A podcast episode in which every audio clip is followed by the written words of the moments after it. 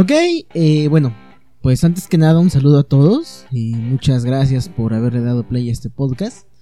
Originalmente este episodio iba a ser transmitido al aire y... Oh, transmitido al aire, qué pendejo soy yo eso. Iba a ser este... Publicado, iba a ser publicado el 12 de diciembre por la temática que trata, pero sucedieron cosas, güey, o sea, el apagón de CFE, no, no es cierto, la verdad tuve muchos problemas técnicos. Yo creo que algo que... Hay dos factores que me han permitido, o mejor dicho, no me han permitido una constancia, que son el tiempo y la... y las fallas técnicas. Hay veces que de plano yo no tengo tiempo por mi trabajo, llego muy cansado aquí a mi casa y ahorita a veces lo único que quiero es descansar. Y otras veces es como, no hay pedo, voy a grabar, aunque venga cansado, voy a grabar. Eh, falla la computadora, se descompone el micrófono, algo pasa, ¿no? Entonces, ah, mil y una cosas. Sin embargo, decía mi abuelita que pues más vale tarde que nunca.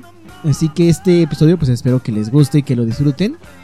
Eh, les digo, originalmente iba a ser sacado el 12 de diciembre porque el plan era que antes de que acabara el año yo sacara lo que voy a, o mejor dicho, lo que titulé como la saga de soundtrack.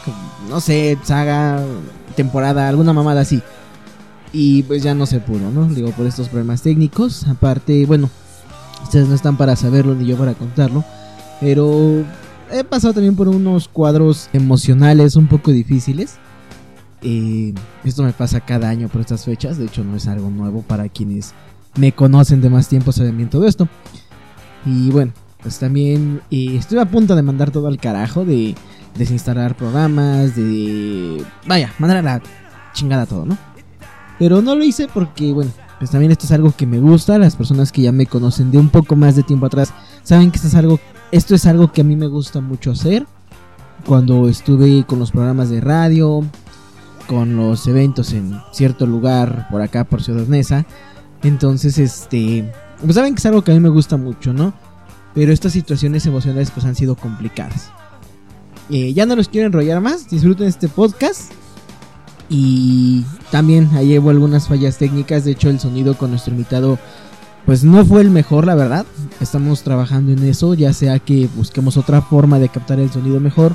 O bien, eh, pues, en el mejor de los casos, poder comprar un equipo, aunque sea básico, aunque sea económico, porque ya sé que nunca falta el mamador que, nah, es que ese biche equipo que compraste es bien chafa y cómprate tal consola o tal interfaz y la chingada. Vale verga, güey, no me están pagando por esto, ¿no? O sea, si me estuvieran pagando, pues a huevo que compre un pinche equipo de calidad, ya está un estudio y la mamada. Pero pues obviamente no me están pagando ni madres por esto. Entonces voy a ver la forma en que se oiga mejor. Porque a pesar de que pues sí, no es algo profesional, algo por lo que me estén pagando. Es algo que me gusta hacer y que quiero hacerlo bien. Entonces pues eh, a pesar de que hubo estos problemas técnicos con el eh, audio de, de, nuestro invitado, de quien cooperó o quien, mejor dicho, con quien colaboró conmigo en este podcast pues bueno, es algo que iremos mejorando eventualmente. También pues se tuvo que hacer por teléfono, porque pues ya saben, ¿no? Esta situación no se ha acabado. Entonces lo mejor es no eh, juntarnos o reunirnos presencialmente si no es necesario. Así que pues disfruten este podcast, este episodio. Y en otro podcast que también se va a subir hoy, 31 de diciembre, pues estaremos platicando de lo que va a pasar para este año 2021 que empieza mañana. Cuídense, que lo disfruten y pues ya. Muchas gracias por su atención, estos cuatro minutos que me desahogué y ya me callo para que escuchen este podcast. espero que les guste.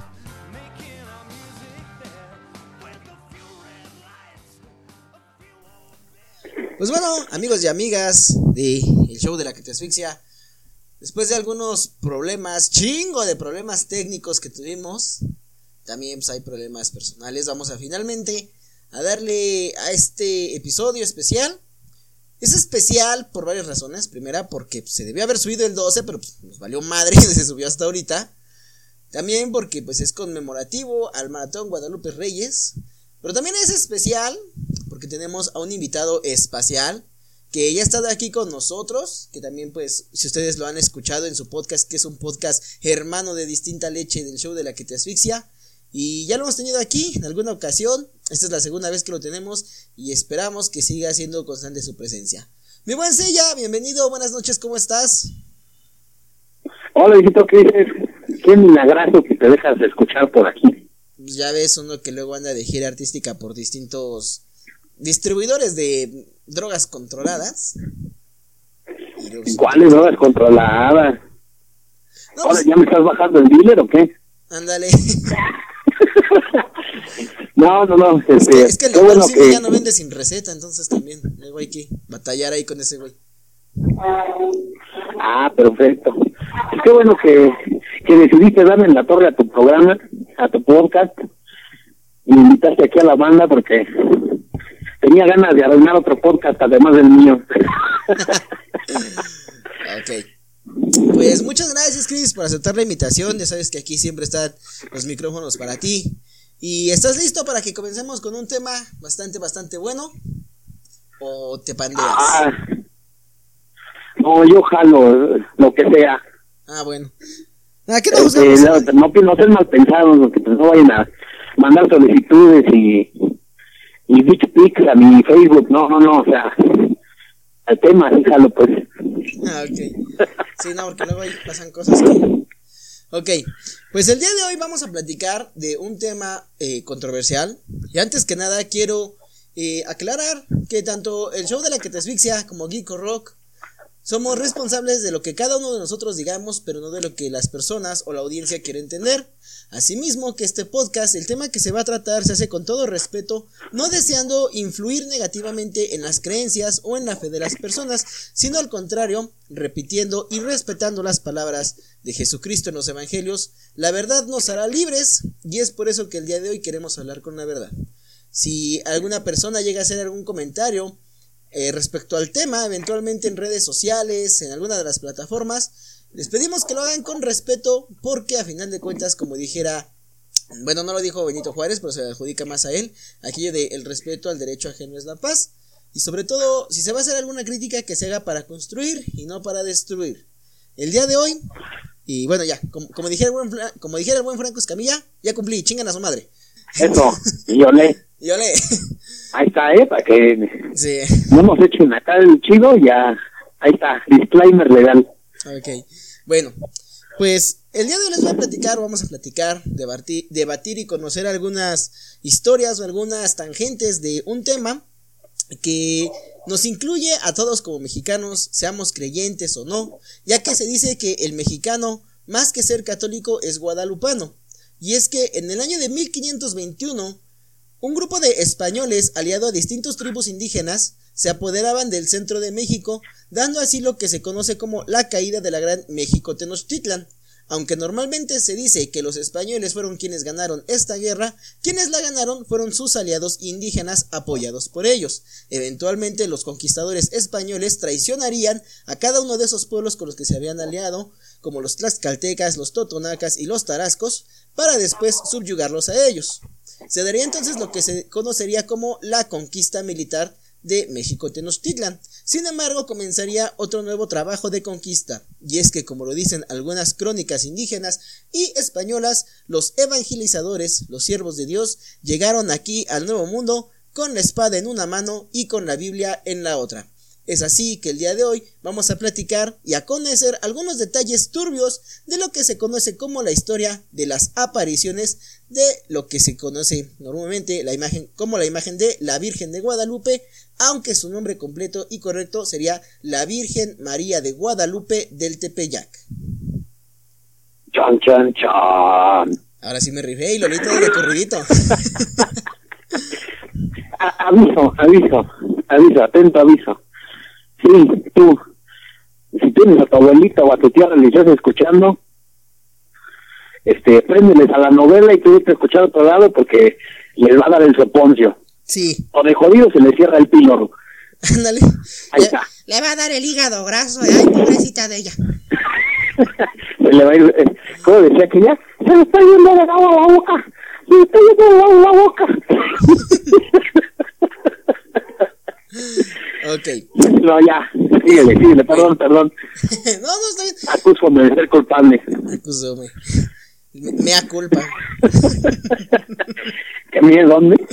No, que me culpa, güey. ah, ya, ya, ya, ya. Sí, este, eso.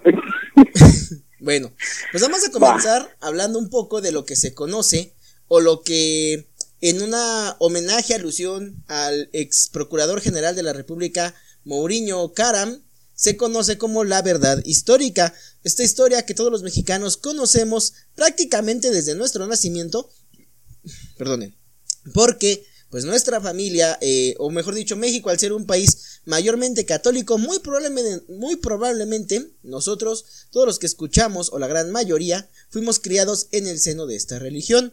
Así que vamos a conocer ahorita a, a grandes rasgos lo que podríamos llamar la verdad histórica sobre las apariciones de la Virgen de Guadalupe. Estos son fragmentos sacados de un texto que se conoce como el Nika Mpowa que en lengua indígena, más específicamente en el náhuatl, se conoce como aquí se narra o aquí se cuenta. ¿Estamos listos, Chris? Pero estoy más que listo, estoy todo sudoroso y, y preparado para escuchar.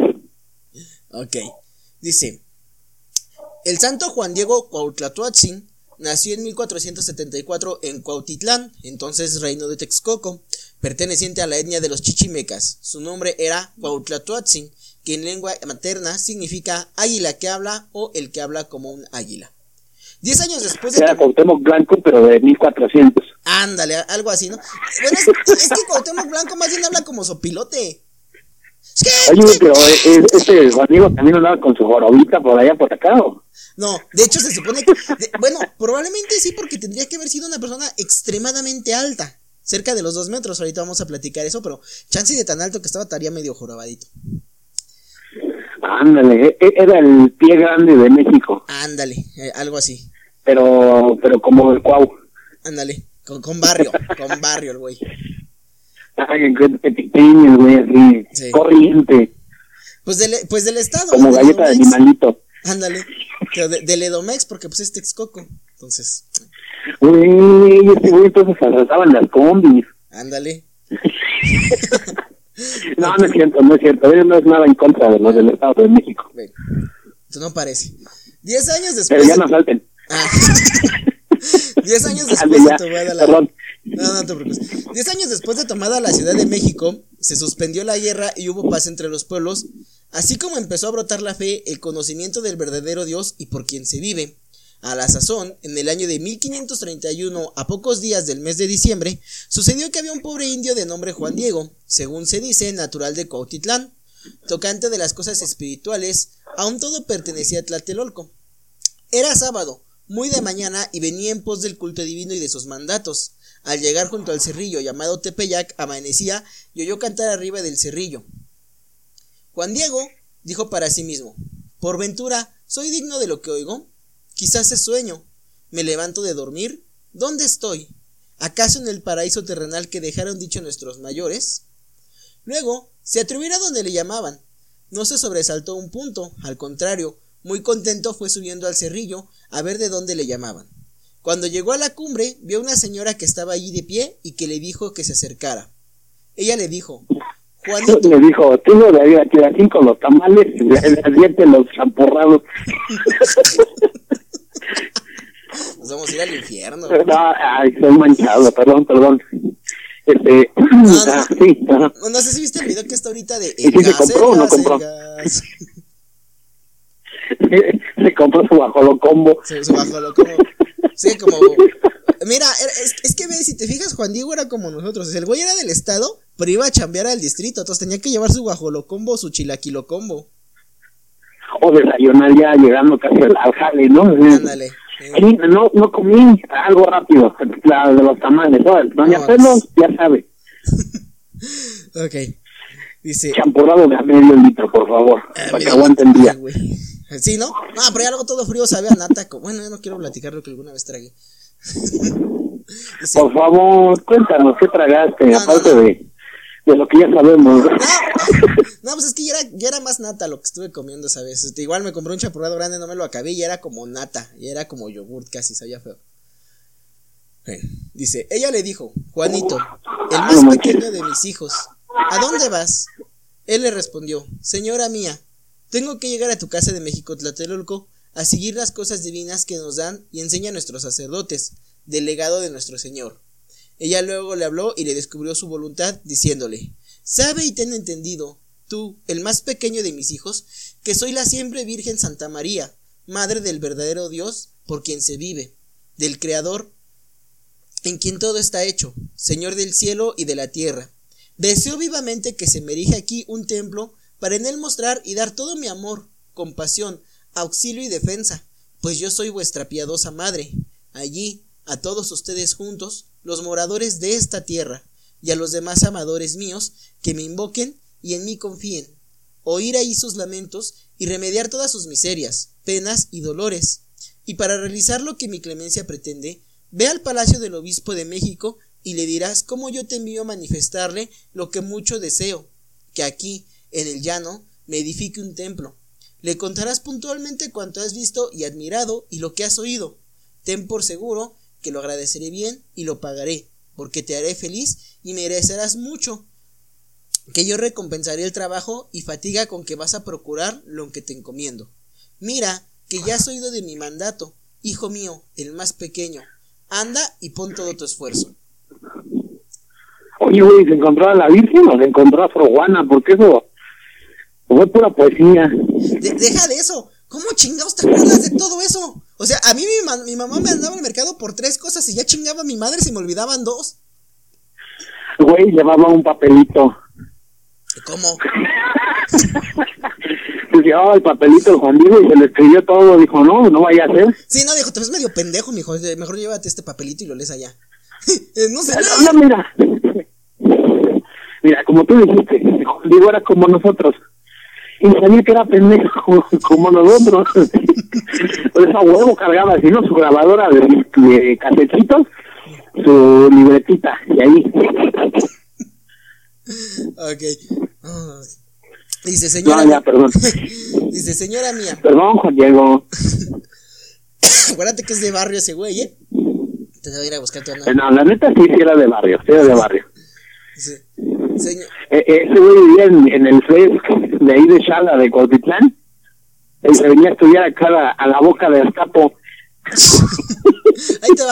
Pensaba leer las partes de Juan Diego como, como indito, como así como parodia. Pero mejor le vamos a leer como un güey de barrio, ¿va? Va. ¿Pero chaca o, sí, decente? Sí, sí, no, medio chacalón. Que pues era Texcoco. Entonces era así como, eh, entonces, entonces así como de, chale, ¿eh? ¿Y esa ruca viene? ¿Usted quién es ruca? ¿Qué quiere? Va, entonces dice, al punto se inclinó delante de ella y le dijo, Señora mía, ya voy a cumplir tus mandatos. Por ahora me despido. Ay, nos la vemos. Yo tu humilde siervo. Luego bajó para ir a hacer su mandato. Dice, habiendo entrado en la ciudad sin dilación, se fue en derechura al, al, palacio del obispo, que era el prelado de muy poco antes había venido y se llamaba Don Fray Juan de Zumárraga, religioso de San Francisco. Apenas llegó, trató de verle, Rogó a sus criados que fueran a anunciar. verle qué o qué? es que quiero verle. Imagínate, güey, imagínate, güey. Un chaca, güey, llegando a la basílica, bueno, a una iglesia, pues, ¿no? Bueno, una tengo iglesia. que imaginármelo, eso pasa cada 28 de, cada 28 de mes en San Hipólito y cada 12 en la villa. Bueno, este año no, pero pero pasa, güey, no tengo que imaginármelo, pasa. Así, pero imagínate en esos tiempos, güey, Fray Juan así de, ¿Y quién lo busca? Juan Diego. No, no, ese güey no. Imagínate a Juan Diego entrando así a la iglesia, güey, con los pinches tenis Nike abiertos como pinche cohete explotado. el pantalón hasta las nalgas, güey. Abajito de la raya de las nalgas, así. Con pinche playerota hasta el suelo, cabrón. Y con la mona. Con, con su mona y su gorrita de lado, papá. Vengo a ver al Fray Juan de su. Ya me imagino a Fray Juan. Hijos míos, escondan todo lo que sea de oro porque este cabrón ya llegó. Así, no, no, no, no, no, dárale por la remilita de cabrón. Hasta acá huele su resistolching. no, ya, este, perdón. Por eso les decía en el principio que corrieran a sus abuelitas y a sus tías religiosas. Les dijimos. ¿Sobre advertencia? Bueno. Pero pues ya. Síguele, síguele, síguele, viejo. Perdón, discúlpame que interrumpa. No, no, no, está bien que digamos advertencias para hacer tiempo. Dice, apenas llegó. Muy bien. Apenas llegó y trató de verle. Rogó a sus criados que fueran a anunciarle y pasado un buen rato vinieron a llamarle que había mandado el señor obispo que entrara. Luego que entró, se inclinó y arrodilló delante de él. Enseguida le dio el recado de la señora del cielo y también le dijo cuanto admiró, vio y oyó. Después de oír toda su plática y su recado, pareció no darle crédito y le respondió Otra vez vendrás, hijo mío, y te oiré más despacio. Lo veré muy desde el principio y pensaré en la voluntad y deseo con que has venido. Y que ya, por favor, no vengas en esas fachas, porque hasta yo me amaría con chingadas a cemento. Él salió y se vino triste porque de ninguna manera se realizó su mensaje. En el mismo día volvió, se vino derecho a la cumbre del cerrillo y acertó con la señora del cielo, que le estaba aguardando allí, donde lo vio la vez primera. Al verla, se, hincó de, se hincó de rodillas y le dijo, Señora mía, la más pequeña. Y le dijo, chale, no recibieron. No me creyeron. Señoras, la más pequeña de mis hijas, ve a donde me enviaste a cumplir tu mandado, aunque con dificultad entré donde es el asiento del, del pre, del pre, del güey ese, del que manda. Le vi y expuse tu mensaje, así como me advertiste. Me recibió benignamente y me oyó con atención, pero pues en cuanto me respondió, pareció que no me la creyó, así como, ¡ah! Este güey me está mintiendo, es puro madre no se la creía. Se- Otra vez vendrás. Y le dije, y le dije, claro, hijo de su madre, espérame, si no le voy a dar sus pelos. Y no me creyó. No me creyó, jefa, no sé por qué. Me dijo que el otro día juega. más, nada más porque lo ven, no, sí creo que viene saliendo del reclusorio. O sea, sí vengo saliendo, pero pues ya cambié. Algo así, ¿no? Algo así más o menos. Me dijo que al otro día No, no, no, ya. y le dijeras qué pedo. Veré que, que ya que le dijera, pues veía qué pedo, ya ver si era cierto. Pues. Pues, comprendí perfectamente que me, la forma así que como me respondió así mismo, que pues que piensa que es puro choro mío, jefa, que tú quieres acá que te hagamos pues tu casita así bien chido y todo, y que pues neta que, que estoy mamando que no es cosa tuya. O sea, neta, yo te pido de buena de buena manera, jefa, que mandes alguno así que sea chingón, alguno acá, un preciso, un diputado, algo así, uno que lo respeten y lo estimen, porque pues uno nada más lo ven prieto y luego luego piensan que le está choreando, porque pues la neta, yo soy, yo no soy Dicen que en va a vida. ya te esconden los celulares. esconden, esconden los candelabros. Soy un No manches. Soy una escalerita así No, no, no, ya. Soy cola, así como la de la Kardashian, pero cola. Soy hija, soy, soy, soy hoja y soy gente así, sí, que no valgo nada, no valgo pa' pura madre. Y tú, pues me mandas por lugares, me mandas por un barrio que yo no conozco, pues, la neta. Me mandas por lugares en los que nomás no me hallo. Ahí no hay banda que tire paro. Sí, ¿no? Le respondió la Santísima Virgen. Eres manchado, manchado. Le respondió la Virgen. A ver, mijo, te vas levantando, la, te vas poniendo bien esos calzones y vas dejando esa porquería. ah, le contestó la Virgen. Mírame esa mona que traes, mírame esa mona que traes, escúchame. Con razón, tu papá está buscando las estopas para su trabajo y nomás no las encuentra. Ya les hiciste tú todas chamaco este del demonio. Ah, ya. Le respondió la Virgen. Oye, hijo mío, el más pequeño, ten entendido que son muchos mis servidores y mensajeros a quienes puedo encargar que lleven mi mensaje y hagan mi voluntad. Pero es de todo punto preciso que tú mismo solicites y ayudes y que con tu mediación se cumpla mi voluntad. Mucho te ruego, hijo el más pequeño, y con rigor te mando que otra vez vayas mañana a ver al obispo. Dale parte en mi nombre y hazle saber por, mi, por entero mi voluntad, que tiene que poner por obra el templo que le pido. Y otra vez dile que yo en persona, la siempre Virgen Santa María, Madre de Dios, te envía. Respondió Juan Diego. ¡Chalis! ¡Otra vez me mandaste! Usted viene, bronca. No quiero que te pongas triste, jefa. Mira, neta, te lo juro que mañana así tempranito, como por ahí de las 11, que ya se me pase la resaca y se me baje el cementazo, si broncas voy a ver al Ya que obispo. perdió efecto el perico. Ya que me echen mis cinco líneas de la que dejó sin nariz a Voldemort. Y mira, mañana tempranito, pues me voy a hacer lo que me pediste. Y ya después el güey agarró y se fue a su casa, ¿no? Al día siguiente, domingo. Eh, güey, es que la Virgen, la Virgen cuando lo recibió le dijo, le dijo, no, güey, no me niegan algo más. Te dije a ti, cabrón, ¿puedes o no puedes? Ándale. Si, si hubiera querido que fuera tu hermano, le decía a él, te estoy diciendo a ti, si quisiera que fuera el chino, mandaba al chino. Al día siguiente, domingo, muy de madrugada, salió de su casa casi a las 10 de la mañana, creo. Se presentó después de que oyó misa y se hizo la cuenta y dispensó el gentío. Al punto se fue Juan Diego al palacio del señor obispo. Apenas llegó, hizo todo empeño por verlo otra vez con mucha dificultad. Le vio, se arrodilló y le dijo nuevamente, llorando, que la señora del cielo lo Voy a cerrar mis ojos, señor. Pongan lo que quieran en mi boca, pero escúchenme.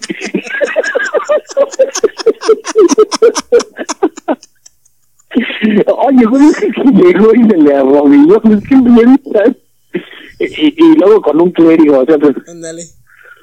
Yo soy como de señor, mi boca es suya, pero escúcheme. Estoy esperando la venida del señor.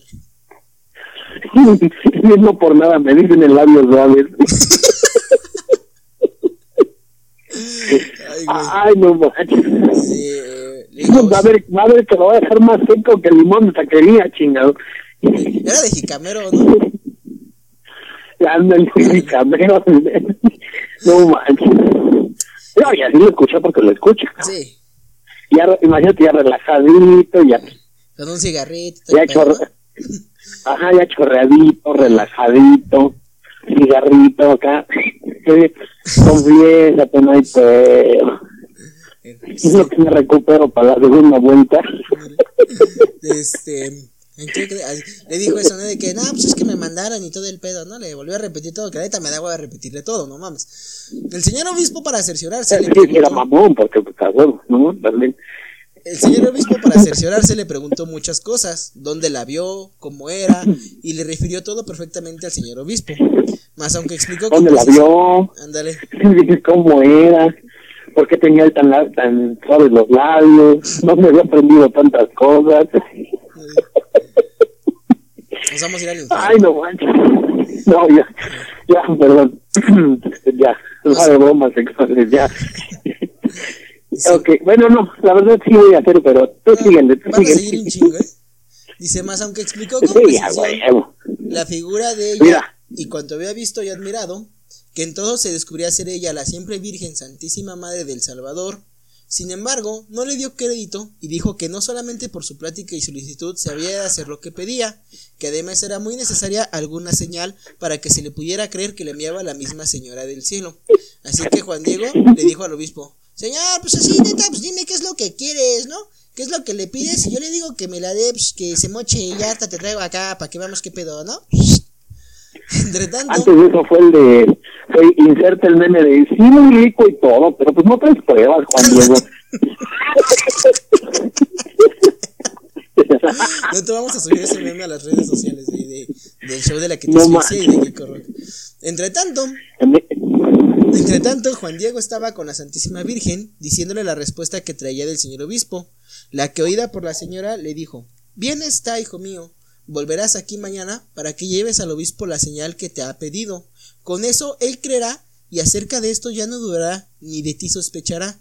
Y sábete, hijo mío, que yo te pagaré tu cuidado y el trabajo y cansancio que por mí has emprendido. Ahora, vete, que mañana aquí te aguardo. Al día siguiente, lunes, cuando tenía que llevar Juan Diego alguna señal para ser creído, ya no volvió, porque cuando llegó a su casa, un tío que tenía, llamado Juan Bernardino, le había dado la enfermedad y estaba muy grave. Primero, ya no aguantó las cinco, las cinco guamas de costumbre. es que, es que, es que cruzó Cosaco con Tonayan, güey, entonces valió Se cruzó, güey, se cruzó, güey. Primero, fue a llamar a un médico. Anoten, chicos, anoten, chicos. Nunca veo a Antonayan, Cosaco, ni un Allen en el mismo día. Me acabar así. Sí, no van a caer hasta la madre. Primero, fue a llamar a un médico. ¿Qué pasó? No, no, no, tú dale, tú dale. Iba a decir que es que ya cuando uno pasa de los 20 años ya no aguanta esos trotes. Mm, a- a- aguan- bueno, yo aguanté todo hasta los 25, pero ya después sí, ya fue como, ay, no, ya está la madre ya. Ya dolía la cabeza. No, Pepe. No, pero pues ya, obviamente ya cuando tienes profesión de la garganta, pues ya Ah, pues, cualquiera, ¿no? Pero pues es uno normal, como dices tú, 25 ya no, ya no, ya. sí, no, ya. Primero, Yo creo que, bueno, no, dale, dale, dale, dale, dale. que eh, estoy bajando poquito a poquito, escaloncito por escaloncito al infierno y tú dale, tú dale. Ahorita sale otra, no te preocupes.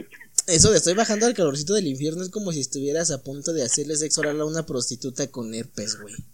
A eso me suena. Estoy bajando al calorcito del infierno. ok. No, manches. Bueno, sí, dale, dale, dale. Primero, fue a llamar a un médico y él le auxilió, pero ya no era tiempo. Ya estaba muy grave. El martes, muy de madrugada, se vino Juan Diego de su casa a Tlatelolco a llamar al sacerdote, y cuando venía llegando al camino que sale junto a la ladera del cerro del Tepeyac, pensó, si me voy derecho, será mejor, no sea que me vaya a ver la señora, y en todo caso me detenga, para que lleve la señal al prelado, según me previno, que ah no, pero era de verdad, es que primero nuestra aflicción nos deje ahí primero, llame yo deprisa al sacerdote, y el pobre de mi tío lo esté ciertamente aguardando, porque pues todavía no le toca, pobrecito es un angelito que va a cuidar del cielo. Luego, dio vuelta al cerro, subió por él, por él y pasó al otro lado, hacia el oriente para llegar pronto a Tlatelolco. Escuchó ahí una voz que le decía ¿Qué hay, hijo mío, el más pequeño? ¿A dónde vas? Se apenó un poco o tuvo vergüenza o se asustó tu corazón. Juan Diego se inclinó delante de ella. aplicó la de, aplicó la de, ¡eh!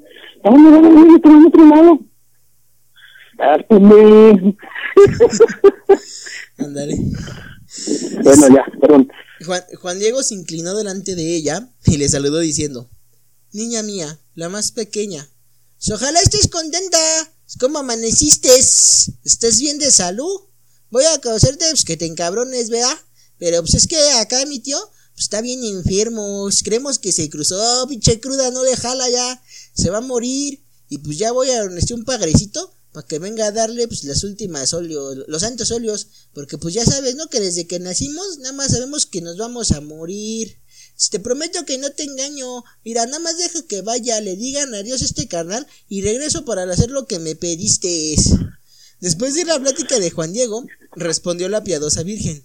Oye, y ten entendido que es nada lo que te asusta y te aflige. No se turbe tu corazón. No temas esa enfermedad ni otra alguna enfermedad y angustia. ¿No estoy yo aquí que soy tu madre? ¿No estás bajo mi sombra? ¿No soy yo tu salud? ¿No estás por ventura en mi regreso? ¿Qué más has de temer? No te apene ni te inquiete otra cosa.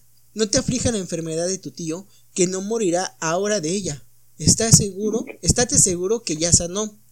Cuando Juan Diego oyó estas palabras de la Señora del Cielo, se consoló mucho, quedó contento y le rogó que cuanto antes despachara a ver al señor obispo a llevarle alguna señal y prueba, a fin de que le creyera que la Señora del Cielo le ordenó. Luego le dijo la Virgen, Sube, hijo mío, a la cumbre del cerrillo, Allí donde me viste y te di órdenes la primera vez, hallarás que hay diferentes flores, córtalas, júntalas, recógelas, enseguida baja y tráelas a mi presencia.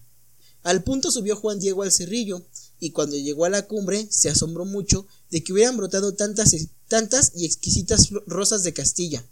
Antes de tiempo... Dijo, aquí no, y esa rosa. anda, fue la idea, no, chinga, Ese, fue, fue, fue, caray, ¿y esta rosa? Oye, las rosas de Castilla. Pero en las rosas de Castilla no hay blancas, ¿o sí? Sí se dan blancas, ¿no? Las rosas de Castilla también. Pues yo creo que sí, mira. En mi, en mi poca experiencia de jardinero, puedo decir que de las rosas grandes hay de todos los colores. Y si acaso yo creo que pues la diferencia será el tamaño. Sí, no, porque las de Castilla son que, más pues, probablemente, ajá, exactamente probablemente igual las rosas de Castilla, pues si hay blancas, ¿no? Mm, podría ser. Son Pero como pues, los... ahí, sí... Son como los... Si alguien sabe, pues pónganlo en los comentarios de, de la publicación que va a salir en, en la página del Chupacabras, por favor, para que no se quede la ignorancia. Sí, porque estamos bien güeyes. Somos, tenemos la verdad, en otro la tipo verdad, de plantas. Las cosas como son. Tenemos experiencia en otro tipo de plantas, pero en las rosas no. Eh, la verdad, sí. Y también las cosas como son. Eh. Legalización. No, ¿qué? no, a ver, fíjate que ahorita estaba diciendo las frases que le dijo eh, la Virgen a Juan Diego. Bueno, las frases de veras, no las frases de Doña Este. Eh, están eh, dispuestas en la basílica actual, ¿no? Sí, en la, en la basílica, en la mera entrada, lo que es la mera entrada del recinto como tal, está en esa, esa palabra de no estoy yo aquí, que soy tu madre. Ajá, y, y a ver si te sales por... Es que le puedes rodear la, la basílica, la nueva, ¿no? La nueva. Y por donde, por donde vas caminando, están las frases, güey. ¿No te acuerdas que cuando entras para pasar por debajo, donde están esas líneas que te transportan mágicamente debajo de, de donde está el altar principal, también hay frasecillas. Ah, sí, no, que están en. Es, es como una banda transportadora que, de hecho, pasa atrás del altar, justo debajo de la imagen de la Virgen. Y están escritas Me las imagino que son como el. Eh, ¿Te acuerdas en el libro de Dante Alighieri de la Divina Comedia? Que está en inscripción de entrada al infierno, de abandonar toda esperanza aquel que entre aquí. Así más o menos es como esa versión, pero en católico, güey. Es como esas frases. Güey, entonces no es un plagio, cabrón. Y plagio di plagio. Se la chingaron, ¿eh? está chingona la idea de Dante. A ver, pónsela aquí, güey. Y el albañil, claro que sí, cómo no. Ahí con, la caguama nivelándole, ¿no? Para que quede derechito, usando la caguama como nivel. Ajá, y ya sabes que esa es la, la técnica prohibida cuando se te pierde el nivel. Ándale. Ok. Eh, eh, que le traigo un. Le doy otro traguito, padre, porque no, no veo bien el nivel. Ahí con el vino de consagrar, ¿no? Oiga, padrecito, no tendrás su botella de vino, es que se me acabó mi guama y así no puedo ver el nivel. ay, hijo, ¿cómo serás? Déjame por ella. A ver, voy a la sacristía. no, ya, sígueme, porque nos fuimos, no. Nos fuimos bien gacho a otro lado. Nos fuimos a pistear con el albañil, güey. ok, dice, Juan Diego. Padre, ¿no? Hijo, yo te cuento que cuando fui al Congo, ay, esos niños tienen una boca, este, unos problemas. ay, qué manchado, pues ya. Bueno, ya, ya, ya, ya Juan Diego, a donde estaba el cerro, las juntó y las echó en su regazo. Bajó inmediatamente y las trajo a la señora del cielo. Ella con su mano las tocó y nuevamente las echó en el, en el regazo de Juan Diego diciéndole Hijo mío, esta diversidad de rosas es la prueba y señal que llevarás al obispo. Le dirás en mi nombre que ve en ella mi voluntad y que él tiene que cumplirla. Tú eres mi embajador, muy digno de confianza. Rigurosamente te ordeno que solo delante del obispo despliegues tu manta y descubras lo que llevas, con objeto de que se haga y erige el templo que he pedido. imagino a la Virgen diciéndole, tú eres mi embajador, y Juan Diego, yo nada más vine a aprender. Al llegar Pero bueno, ya tomando la cosa seria, o más o menos seria, eh, la gente, ah, chinga, como que se las echó en el regazo. Y, luego se ve cómo se cargó el regazo, cada. Pues miren, fácil y sencillo. Ahí en el pueblo, allá en el rancho, el, el, el ayate le cuelga hacia el frente. Ajá. Por eso, por eso echó el regazo. Porque el Juan Diego extendió allá hacia el frente. De hecho, bueno, ahorita vamos a pasar así, esa. Así se lo soltó, ¿no? vamos a pasar esa parte también porque es incorrecto llamarlo ayate. Ayate es la tela de la que está hecho. El nombre correcto es tilma, pero pues, se ha popularizado mucho el término ayate. Realmente, bueno, ni siquiera está hecho de ayate. Ahorita vamos a ir a esa parte. Pero técnicamente lo correcto sería tilma o poncho, como le dicen otros. Es parecido a un gabán eh, poncho, pero realmente te, guayates. No, no, que, que el poncho no, porque ya acuérdate que el poncho lleva el hoyo en medio para que metas la cabezota. Bueno, o sea, digo, pues, pero el, el, funcionamiento, la idea básica es el mismo, o sea, es algo que, que tienes alrededor del cuello y que te cubre hacia enfrente y hacia atrás. Eh, sí, no. Ajá. El poncho, te digo, es para que te cubras. El ayate, que es como se le conoce en el uso, pues, no, no exactamente en la tela, en el uso en el pueblo, al, al ayate se le conoce así, que te lo amarras del cuello de un cabo, es una tela cuadrada, pues, eh, rectangular, mejor dicho, te la amarras del cuello, del lado corto, tiene los lados cortos, obviamente, y lo demás es largo. Ahí en medio pones tus cositas. Haz de cuenta como si fuera la capa del santo, pero en vez de echártela hacia atrás, te la echas hacia adelante, ¿no? Ajá, ajá, de cuenta. Para que la puedas utilizar como morral cuando recoges algo. Por ejemplo, en este caso, eh, el, cuando vas a pistar elotes, cuando vas a, este, a recoger el, ¿cómo se llama? El sacate para los, los borregos, así. Así te lo cuelgas en el otro extremo corto, le haces nudo también, y sobre la cabeza. De, hecho, Ya hay tienes tu este, bolsita. imágenes de A ese uso, Ajá. a ese uso es al que le llaman ayate en el Ah, pueblo, que en Sí, este sí. caso pues sería la tradición popular, ¿no? Que si bien tienes razón, porque la tela de ayate está hecha de un material distinto. Pero vámonos por partes. Como dijo el caníbal, vamos por partes. Exactamente. Bueno, eh, al llegar al palacio del obispo. Perdón. No, no, no, sin broncas. Dice: al llegar al palacio del obispo, salieron a su encuentro el mayordomo y otros criados del prelado. Les rogó le dijeran que deseaba verle luego, que deseaba verle.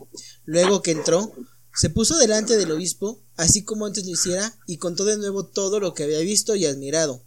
Y también su mensaje. Dijo: Padrecito, hice lo que me ordenaste, que fuera a decir a mi ama, Santa María, la señora del cielo, que pedías una señal, pues para creerme que no es puro choro y que dijeras, ah, este güey me está cuenteando. Y que le hicieras ahí su templo donde ella te pide que lo erijas. Y además, le dije que yo te había dado pues, mi palabra de traerte alguna señal y prueba que me encargaste de su voluntad.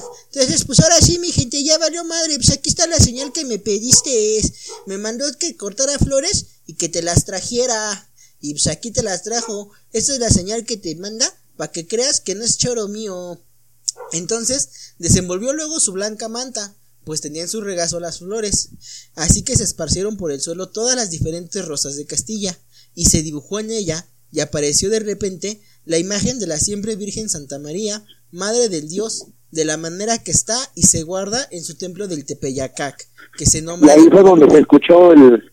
el y sopló el aire. Ándale. No, se o sea, acabó el no, me imagino, me imagino que cuando, que cuando eh, baja y cuando cae, o sea, cuando se empieza a estampar la imagen, más de se oye la música de suspenso, el pianito, ti, ti, ti, no sé, no sé cómo ese pinche piano. El señor obispo, con lágrimas de tristeza, oró y pidió perdón de no haber puesto en obra su voluntad y su mandato. Cuando se puso de pie, Perdóname, hijo, no quería hacer esas cosas en tu boca, no sabía hacer nada, de veras. cuando, cuando se puso de pie, desató del cuello de Juan Diego, del que estaba atada, la manta en que se dibujó y apareció la señora del cielo. Luego la llevó y fue a poner en su oratorio inmediatamente. Se convidó a todos para hacerlo. No bien, Juan Diego señaló dónde había mandado la señora del cielo que se levantara su templo. Todos pues comenzaron a poner manos a la obra. Ese es lo que podríamos decir que es la verdad histórica, la historia oficial, que se nos La ha contado que siempre. todos sabemos, que tu abuelita sabe, que le contó a tu mamá, tu mamá a ti, tu papá, X. Sí, ahí Y la razón por la cual dejan puerca la ciudad el 12 de diciembre. Dejan, la dejan puerca y aparte, pues otras cosas, ¿no? Eh, ahorita que Y abandonan perritos, abandonan perritos, pues van ahí moñándose. Sí. Ajá, y hay violaciones, por si no sabían, hay unas Sí. estadísticas, hijo de pinche. Pero bueno, ¿eh? sigamos con el programa. Sí. Ahora, eh, ahí te va. Esta es, digo, esta es la historia que, dices tú, nos han contado a nosotros, que es la historia que nuestros padres nos contaron, porque a ellos se las contaron sus padres, porque a ellos se las contaron sus padres, porque ellos se las contaron sus padres. Eh, Y que ahorita, han hecho un chingo de películas. Mm, ahí te va. Ahorita que dijiste eso, me recordaste, estaba yo no hace poquito una, mi, mi domadora me puso una conferencia de Yokoi Kenji. Si no las han eh, visto, búsquenlas. Es una, es un hombre colombiano de ascendencia japonesa que da conferencias, ¿no? Pero en alguna parte cuenta que cuando fueron a Japón, cuando él empezó a ir a Japón, este, veía una de, veía a su abuelita, a su mamá, que cocinaba el pescado en un sartén, pero le cortaban la cabeza y la cola. Entonces se le dice, oiga mamá, ¿por qué le cortamos la cabeza y la cola al pescado? Aguántame tantito, Cris, por favor.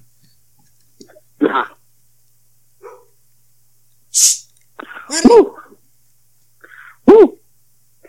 Ay, perdón. Así ya. Ya creo que. Va, Este, cabeza y cola. retomando. Ah, entonces, este, su mamá le dice, este, no sé, es que a mí así la cortaba mi mamá, ¿no? Siempre que cocinaba el pescado, le cortaba la cabeza y la cola y así me enseñó. Pregúntale a tu abuelita, o sea, a su mamá.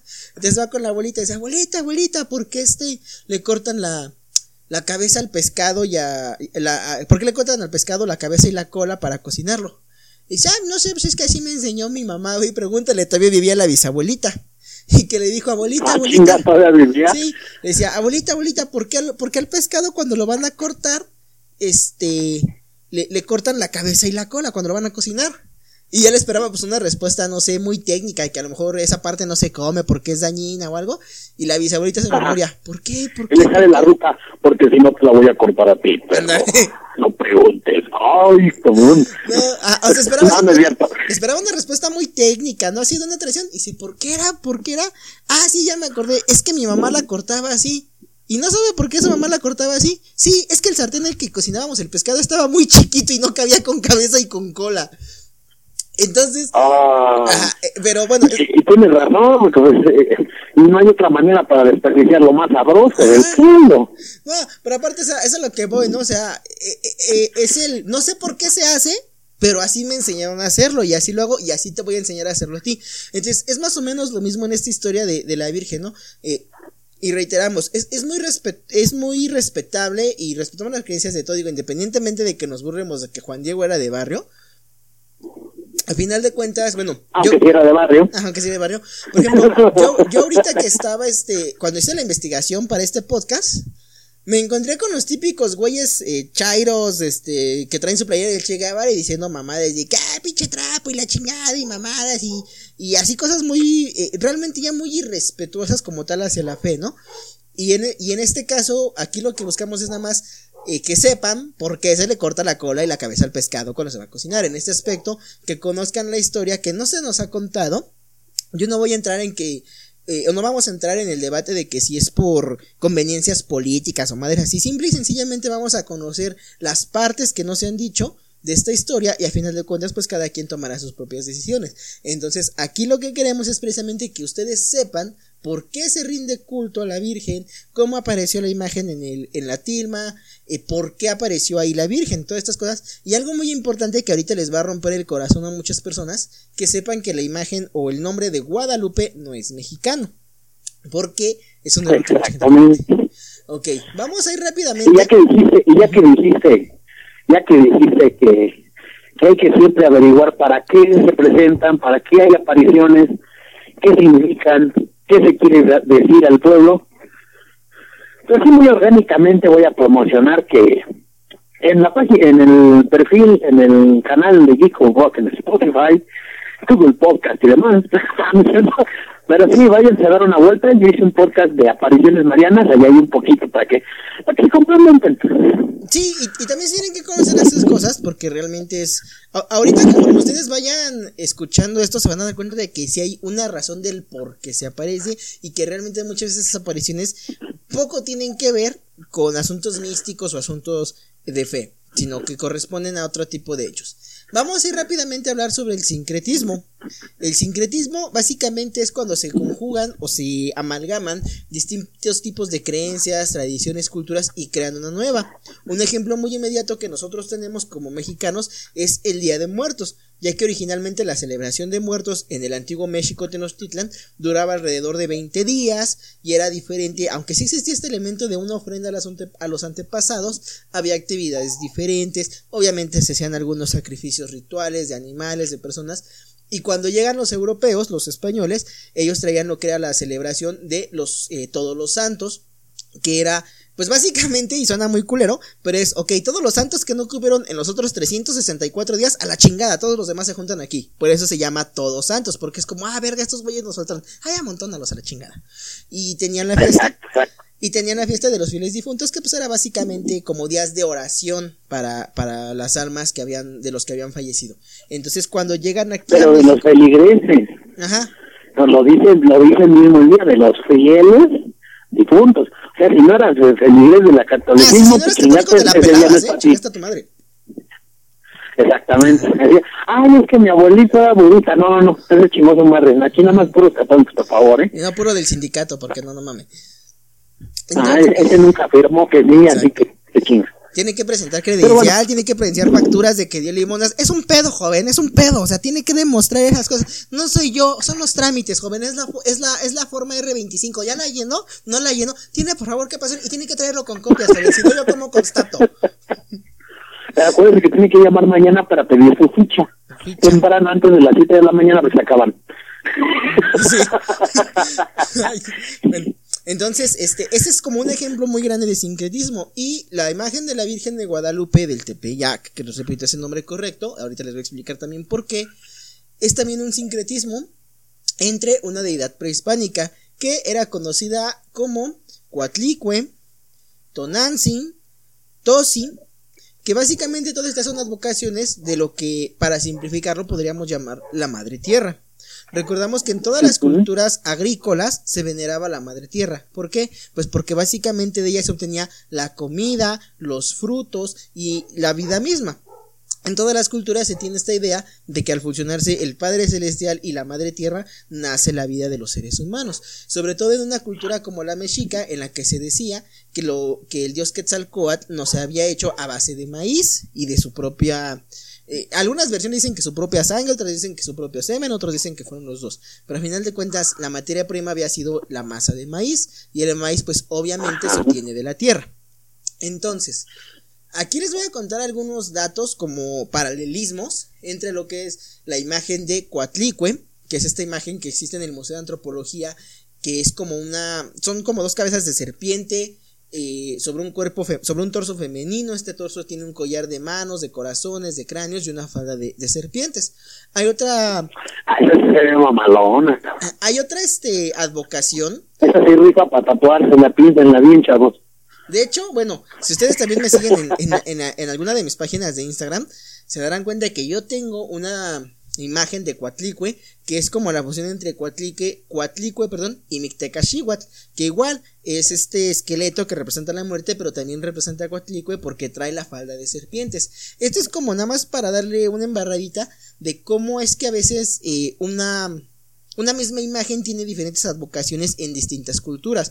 Por ejemplo, eh, todos sabemos que la Virgen María, la Virgen este, Doliente, la Virgen de la Soledad, a final de cuentas todas son la misma, que son la Virgen María, que es la Madre de Dios, pero como en diferentes advocaciones. La Virgen de la Soledad, cuando ella muere, eh, perdón, cuando muere Jesucristo y ella se queda sola, entre comillas, porque se supone que se quedó a cargo del apóstol Juan.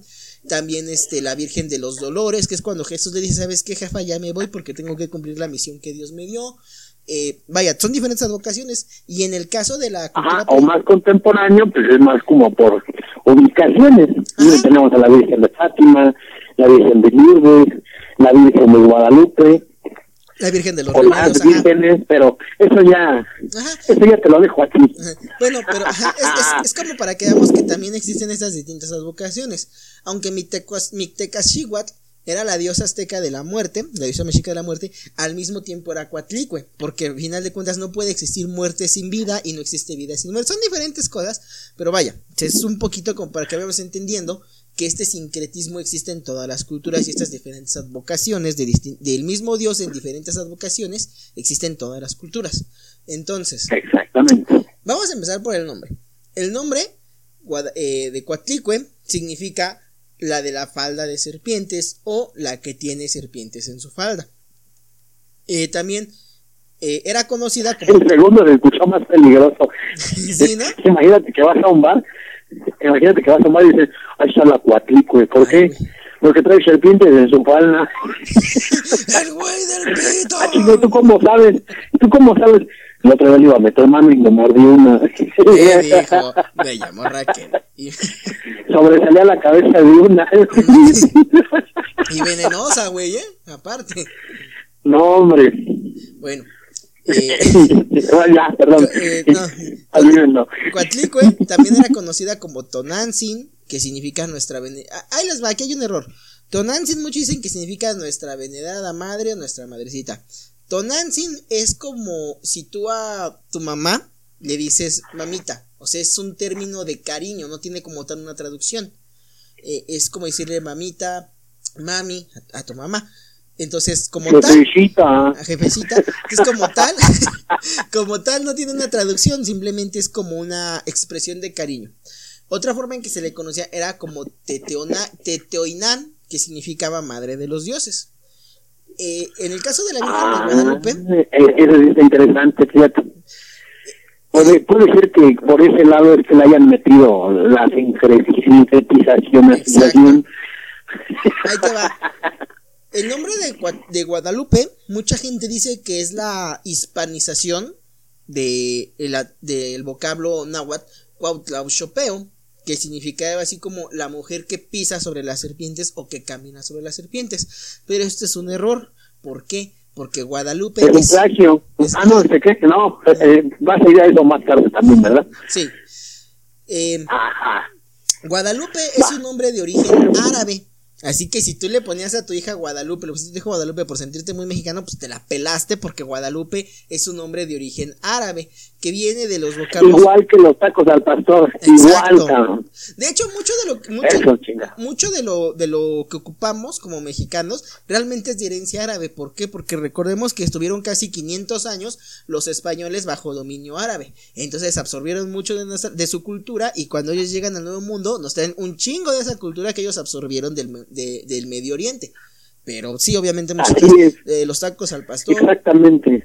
El juego de las canicas también es de origen es. árabe. Ah, cabrón, no lo sabía. Ah, el juego de las canicas también es de origen árabe. Ok.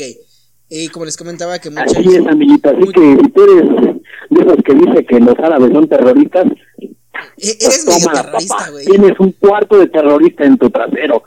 Así, así, que, así que yo dejaba de fumar, güey, porque en cualquier momento explotas y valiste madre. Exactamente. Así que tú también puedes hacer kabum, kabum. Eh, Agua. Como les decía, Guadalupe Perdón, ya, es de origen árabe. No, no te preocupes. Eh, Guadalupe es de origen árabe, que viene de los vocablos Guad a Ulupi, Guadalupi, que quiere decir algo así como río escondido o río oculto. Eh, la Virgen de Guadalupe también es conocida como Nuestra Señora de Guadalupe, eh, aquí en México obviamente, la Guadalupana o Tonantzin Guadalupe. Algunos hechos rápidos, algunos hechos rápidos, les digo sobre estos paralelismos. La eh, Coatlicue tenía un templo en el cerro de Atoyac o Tepeyacac o Tepeyac, como lo conocemos ahora, que presumiblemente fue destruido por los españoles. Coatlicue era la madre del dios Huitzilopochtli, que era la deidad principal de los mexicas. En el caso de la Virgen de Guadalupe, de Guadalupe, perdón, O sea, como la mamá de Jesús. Ajá, ella es la madre de Jesús y por lo tanto eh, recordemos que en esta forma que no tengo ni puta idea de cómo nos dicen que Jesús y Dios Padre son la misma persona, entonces técnicamente es la hija a la vez que la esposa, a la vez que la madre, a la vez que la abuela, a la vez que la creación de Dios. O sea, lo mismo que la Biblia, pero Como, lo mismo que pasa en la Biblia, ¿no? como, como, como Cletus y Francine, la de los Simpson, algo así más o menos. Ah, Las apariciones, chido. la- las Creo apariciones que hay referencias tan nuevas en eso. Eran del norte, güey, eran norteños. Bueno, Eh, Ya, ya. la- las Continúa. apariciones ocurrieron en el cerro a Juan Diego. Ahí les va. Otro paralelismo que aunque aquí no se menciona y creo que mucha gente no se ha dado cuenta, es que la historia de la Virgen María es muy similar a la historia de Coatlicue. Ahí les va. Quienes conozcan la historia de eh, la... Bueno, todos o a grandes rasgos todos conocemos o hemos oído hablar de la historia de- del nacimiento de Cristo, ¿no? Se dice que María era una mujer que estaba comprometida en matrimonio, otros dicen que estaba acomodada en adopción a un hombre de nombre José, nativo de Galilea. Se supone que esta mujer eh, eh, es virgen y se aparece el arcángel Gabriel y le dice, ¿sabes qué? Este, pues tú eres la elegida de Dios, tú vas a traer al mundo a su hijo, quien va a salvar a la humanidad. Si recordamos tu conocemos... Jala tu tepandea. Ándale. Sin miedo al éxito, ¿no? Entonces, en esta época, eh, en Judea del siglo I y hasta la fecha, era muy mal visto que una mujer que no estaba casada estuviera embarazada porque una mujer tenía que llegar virgen al matrimonio, todas esas mamadas. Entonces, la ley de Moisés dictaba... sea, como México, ¿no? Ajá, anda así. Como los pueblitos, porque realmente a mucha gente le vale madre. Eh, como México 2020, pero hace tiempo. Hace Pero- 2020 años. Eh, México 2020, pero su genérico que era Israel, Palestina siglo primero. Eh. Y en la ley de Moisés, a estas mujeres que cometían este pecado de adulterio, se les tenía que apedrear hasta la muerte. Entonces se aparece nuevamente el ángel, pero ahora José, y le dice, le dice carnal, no hay pex, ella es la, este niño que viene en su vientre es el hijo de Dios, es, es este, como dijera el buen luchador, el Mesías, es la crema de la crema, tú tranquilo, no la dejes, tú sigue con ella. Y pues bueno, después todos sabemos. No hay pedo, está apagado, no hay pedo, está apagado. Y, y pues bueno. Y así, así nació el primer padrastro de mamá luchona, papá. de, la historia, ¿qué hubo? De hecho ahí te dicen, ahí te va, dicen que Jesús pudo haber sido mexicano. Pues sí, güey. Pues no, que José también es un nombre muy mexicano, dicen por acá. Este, y esto es, digamos, A, grandes rasgos, esta es la historia. A quién? ¿Quién, plagió, ¿Quién plagió a quién? se, llama herencia Ahorita ya se llama herencia cultural, güey. Pero bueno. Eh, este sí, pero ¿estás de acuerdo? ¿Estás de acuerdo que lo que le, les pasó a José y María cualquier día pasa en la luz Potosí, cabrón. Cualquier día pasa en Ecatepec, güey. Yo lo vi con mi familia. Con mi prima Isabel, a quien le mando un saludo. Mira, fácil, pasó siete veces. Le mando un saludo a la culera donde quiera que ande. Ah, digo, bueno. esta es la historia de la, de la Navidad, la Antigüedad, ¿no? En el caso de la, la, la, historia de Huitzilopochtli, y la Virgen, y perdón, y Coatlicue es muy similar, porque Coatlicue era una diosa que ya había engendrado a sus 400 hijos que eran los Enzonhuitznahua y a la diosa de la luna eh, Coyolxauqui. Ella, digamos, como que se vaya a hacer penitencia y su labor era barrer toda la sierra de Coatepec. Se dice que cuando está haciendo esta labor, cae una pelota de plumas del cielo y ella la ve así como, ah, ¿y esta bolita de plumas? Y se la guarda entre su ropa, ¿no? Eh, algunos dicen que entre sus pechos, otros dicen que en como una fajita que traía, el chiste es que se la guarda. Ya que termina de barrer. Como el semen de paloma, güey. Ándale. Más o menos. Como el semen de paloma. Nada más, que este era en plumas, venía deshidratado, güey, había que echarle agua. Agua caliente. había que echarle agua caliente hasta la línea, güey, para que jalara la línea y no deja agarrado por tres minutos como sí. para Ándale. Bueno, eh, esta, esta, historia dice que, que ya cuando Cuatlicue se busca la pelotita de plumas, ya no la encuentra porque había quedado embarazada. Pero una diosa que ya había parido antes, porque les va, tampoco entiendo cómo chingados, se supone que el parto de Cuatlicue fue uno solo, que fue el de sus 401 hijos. Eso como, ay, cabrón, ¿no? esas sí son mamás luchonas. ¿no? Esas sí son mamás luchonas, no pendejadas. Entonces, ¿eh? entonces, este, ella ya no podía quedar embarazada otra vez. Cuando sus hijos se enteran que está embarazada otra vez, pues pegan el grito en el cielo. Y principalmente Shaokli, que había sido la hija mayor, es como la que se siente más, eh, como que su honor ha sido mancillado. Entonces, ellas deciden que van a asesinar a su madre. Se cuenta entonces que cuando Coatlicue eh, eh, conoce esto, uno de, mejor dicho, ella se entera porque uno de sus hijos dijo, güey, es nuestra mamá, ¿cómo lo vamos a matar? No mames, ¿no? Y fue con el chisme, ¿sabes qué, jefa? Estos culeros te quieren matar y todo. Y pues ella se puso bien triste. Entonces se dice que Huitzilopochtli le habla a Coatlicue y a su hermano y le dice, calma, calma, yo sé lo que tengo que hacer. Entonces él le va diciendo, ¿sabes qué? Este, ya vienen por, ya, ya se están preparando para la guerra no hay pedo, yo sé lo que debo hacer. Ya están subiendo el cerro, no hay pedo, yo sé lo que debo hacer. Ya están aquí, entonces dice que es cuando nace Huitzilopochtli, le da una chinga a sus hermanos, a su hermana la mata, la corta en pedazos y le arroja su cabeza hacia el cielo que se vuelve la luna. Entonces, a final de cuentas, si nos damos cuenta, existe esta historia. Una mujer que por cuestiones sociales no debía estar embarazada, queda embarazada milagrosamente, corre el riesgo de ser asesinada por estas mismas leyes sociales, pero finalmente... Eh, hay alguien que la salva, alguien que le dice, no, yo estoy contigo y que la defiende. Entonces, es, también hay un paralelismo muy, muy, muy cabrón y que precisamente fue lo que dio lugar a este sincretismo. Porque también cuando se da la conquista y comienza la conquista espiritual, los indígenas no querían dejar de adorar a sus dioses. Ellos decían, ok, no hay pedo. Me hablas de que hay un dios que se llama Jesús, bla, bla. Sin pedo lo anexamos aquí a nuestro panteón, a nuestra mitología, y lo podemos poner, no sé, junto a un Huitzilopochtli, junto a un Tlaloc, ¿no? Eh, los franciscanos no querían eso y dicen, ok, ¿qué podemos hacer? Bueno, estos güeyes dicen que está el cerro de Tlaloc. Bueno, ese güey es el dios del agua. Ah, pues mira, nosotros tenemos a San Juan Bautista que bautizaba con agua. Entonces, como que fueron como que no, mira, es que tú lo conoces como Tlaloc, pero en realidad él se llama San Juan Bautista. Eh, decían eh, nuestro dios guerrero Huitzilopochtli, ah, ellos tenían como su santo patrono en las guerras al apóstol Santiago montado en un caballo blanco. Entonces le decían, ah, no, mira, es que tú lo conoces como Huitzilopochtli, pero se llama Santiago Apóstol. Entonces se dice que fue exactamente. Sí, está muy mamón, ¿no? Y ahí es donde los delitos sacaron el meme de ¿Cómo van a ser los mismos? No mames, güey, ¿cómo va a ser lo mismo? ¿no? No mames, Huitzilopochtli se ve machín, se ve que rompe mal. Este güey tiene pestañas enrizadas. Sí, ¿no? Aparte, sí, que- falda. Ah, este güey, este güey carga una culebra de fuego, güey. Se ve mamona, es como el. Este pendejo trae una espada, ¿qué esa mamada qué? Pero bueno, ¿Eso qué? ¿Eso qué? pero eso es lo Con mi de este de obsidiana me lo chinga. Ándale. Pero eh, es, es, como ver eso, ¿no? El, el, el por qué se hizo como este reemplazo, como esta sustitución.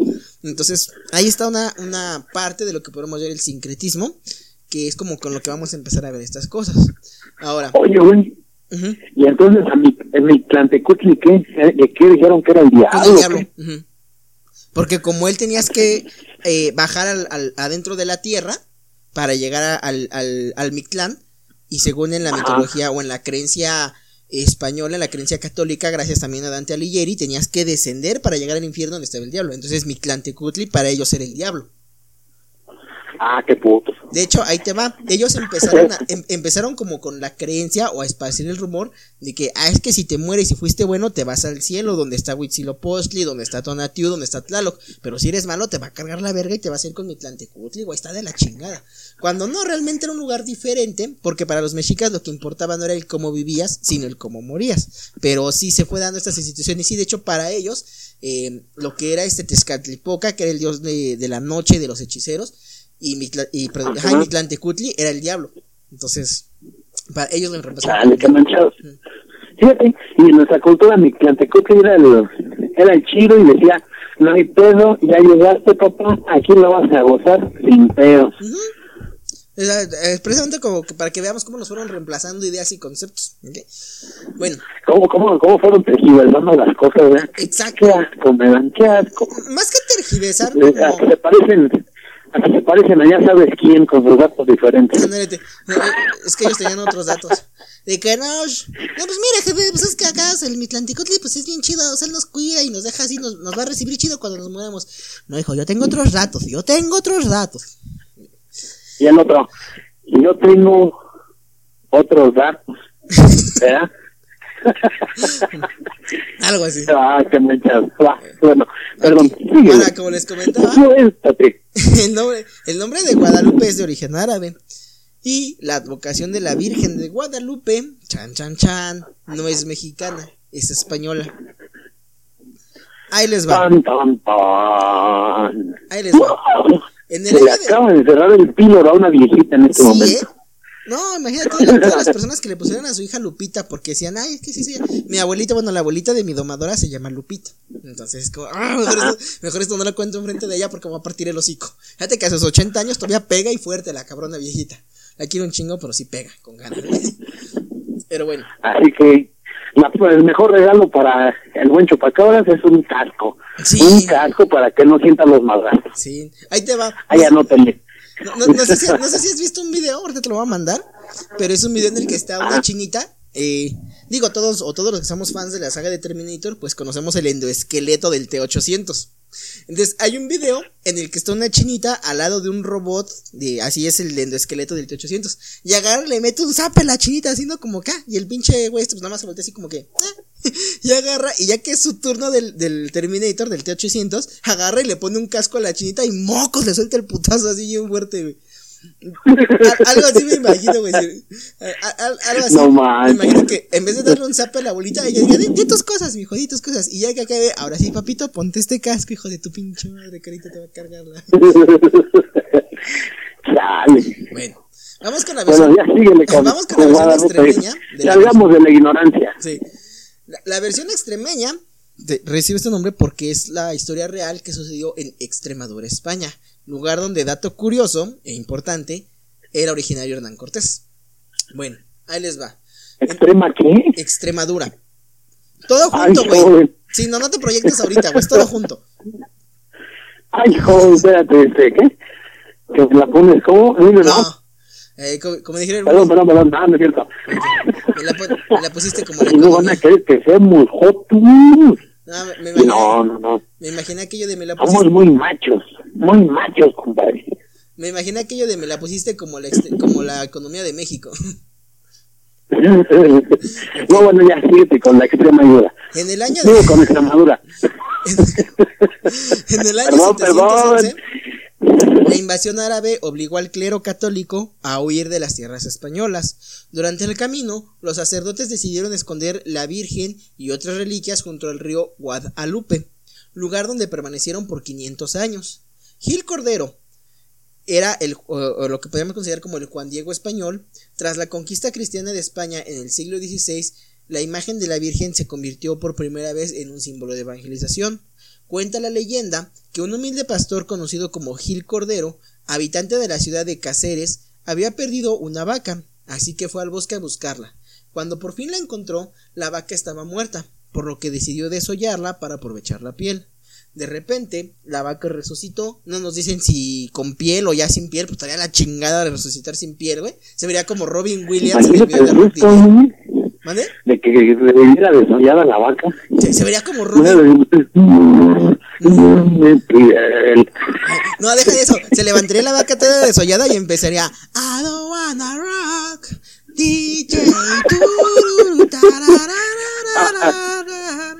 No, arrancándose el kilo de aguañón, el kilo de, de bola, así. Eh, Gil El repaso con hueso, ahí va, cabrón. Órale. Ok. Bueno, no, no, no cuenta si, si es un calito de res, yo te lo patrocino, papá. Ándale. Órale. Eh, digo, la leyenda pues no dice si revivió hollada o desollada. O a lo mejor cuando le dio el primer navajazo resucitó. Y del navajazo se murió. No sé, algún pedo así. Pero dice la historia que la vaca resucita. Así de,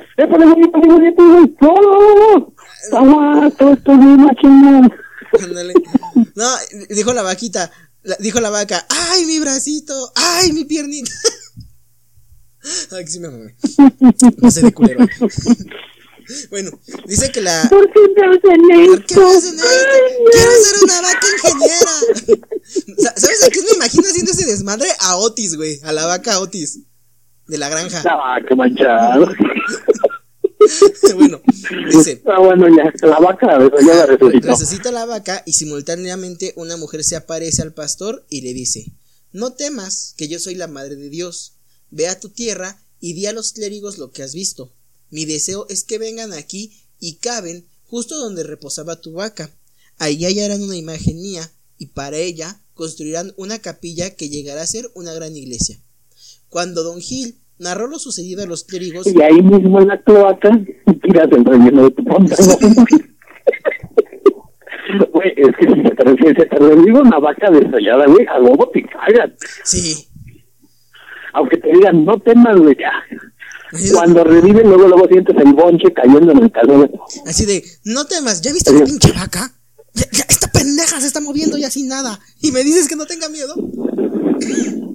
Pero bueno. Así de, De- así de, no. bueno, ya, no temas. Guau. Me, me imagino que las alabanzas fueron tipo, la vaca, mu, la vaca. Bueno, cuando don Gil narró lo sucedido a los clérigos, estos no le creyeron. Ese mismo día el hijo de Gil Cordero murió. Cuando los sacerdotes procedían a darle sepultura, el joven resucitó y narró que una mujer le había ayudado a levantarse de entre los muertos. Entonces los sacerdotes le creyeron a don Gil, exhumaron la virgen, la imagen de la virgen y le construyeron una ermita. Les repito, esta es la historia de por qué existe una virgen de Guadalupe en Extremadura. Ojo, otro fun fact. Que sospechosamente suena muy parecida a la de, Juan. Y, y fun fact, o hecho gracioso. Esta imagen de Extremadura, de la Virgen de Guadalupe de Extremadura, también es morena. ¿Por qué? Porque está tallada en madera de, si no mal recuerdo, es de ébano. Que esta madera, si la, si quienes la conocen, quienes sepan de maderas, quienes sean carpinteros, o tengan un tío carpintero, o conozcan simplemente de maderas, esta madera es una madera ya, ya, ya, Sí. El ébano está negro, fácil y sencillo. Sí, pero, bueno, pero es una, es una madera de, quienes sepan de porno y busquen este, ese tipo de cosas, van a saber que ev- evo- eh, ébano significa negro. Ya, fácil. Entonces, esta Es- imagen, Eso creo que lo ubica más la gente, ándale, más que la madera.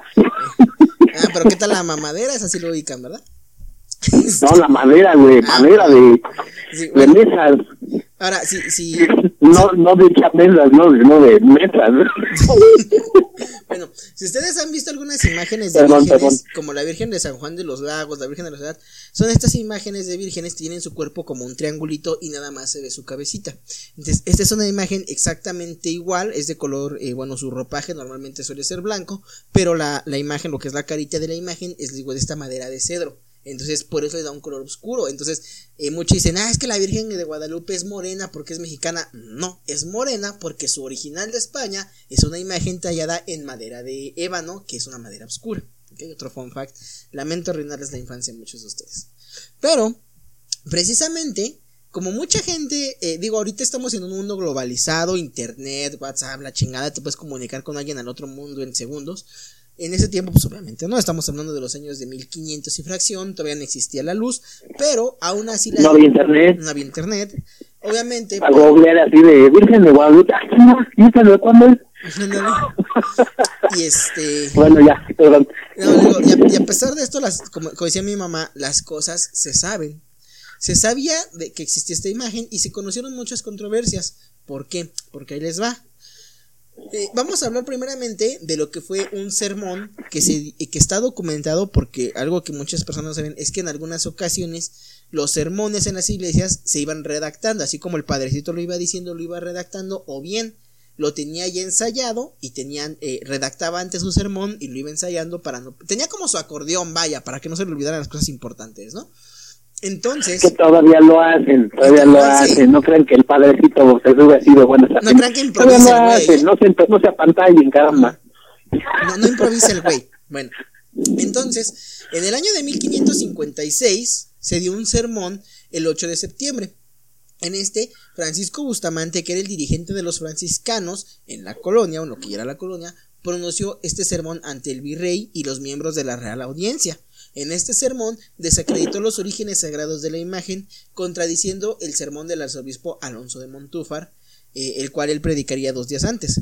Bustamante dijo en su sermón, como dijera el buen Badía, y cito: Si se quiere alejar a los indios de la idolatría, ¿por qué se les obliga a adorar a la Virgen de Guadalupe, pintada ayer por el indio Marcos? La devoción en esta ciudad, que ha estado creciendo en nuestra iglesia dedicada a Nuestra Señora de Guadalupe, como la han intitulado, es gravemente perjudicial para los nativos, porque les hace creer que la imagen pintada por el indio Marcos hace milagros. Este es un texto que está constatado en, les repito, el sermón que se dio el 8 de septiembre de 1556. Está escrito ese sermón con esa fecha. Eh, también. Y otro fun fact, otro fun fact para, pues para que lo piensen. Les recuerdo que cuando la invasión aquí en México, los primeros, los primeros frailes que llegaron eran agustinos. Ellos fueron los que venían con la espada de un lado y la Biblia del otro. Los franciscanos fueron conocidos en México por llevar a cabo el, ¿cómo se llama?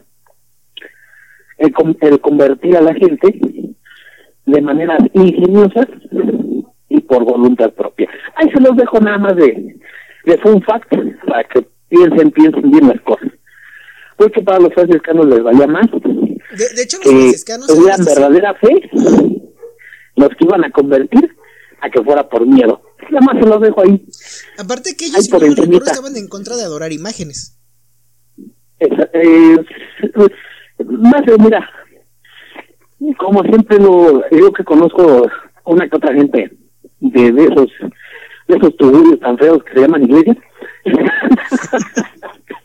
este, ellos lo que dicen es, está bien, es una buena manera de, de darle, de darle una cara a tu fe, pero no, no te va a hacer el milagro, el, el, papelito, el yesito.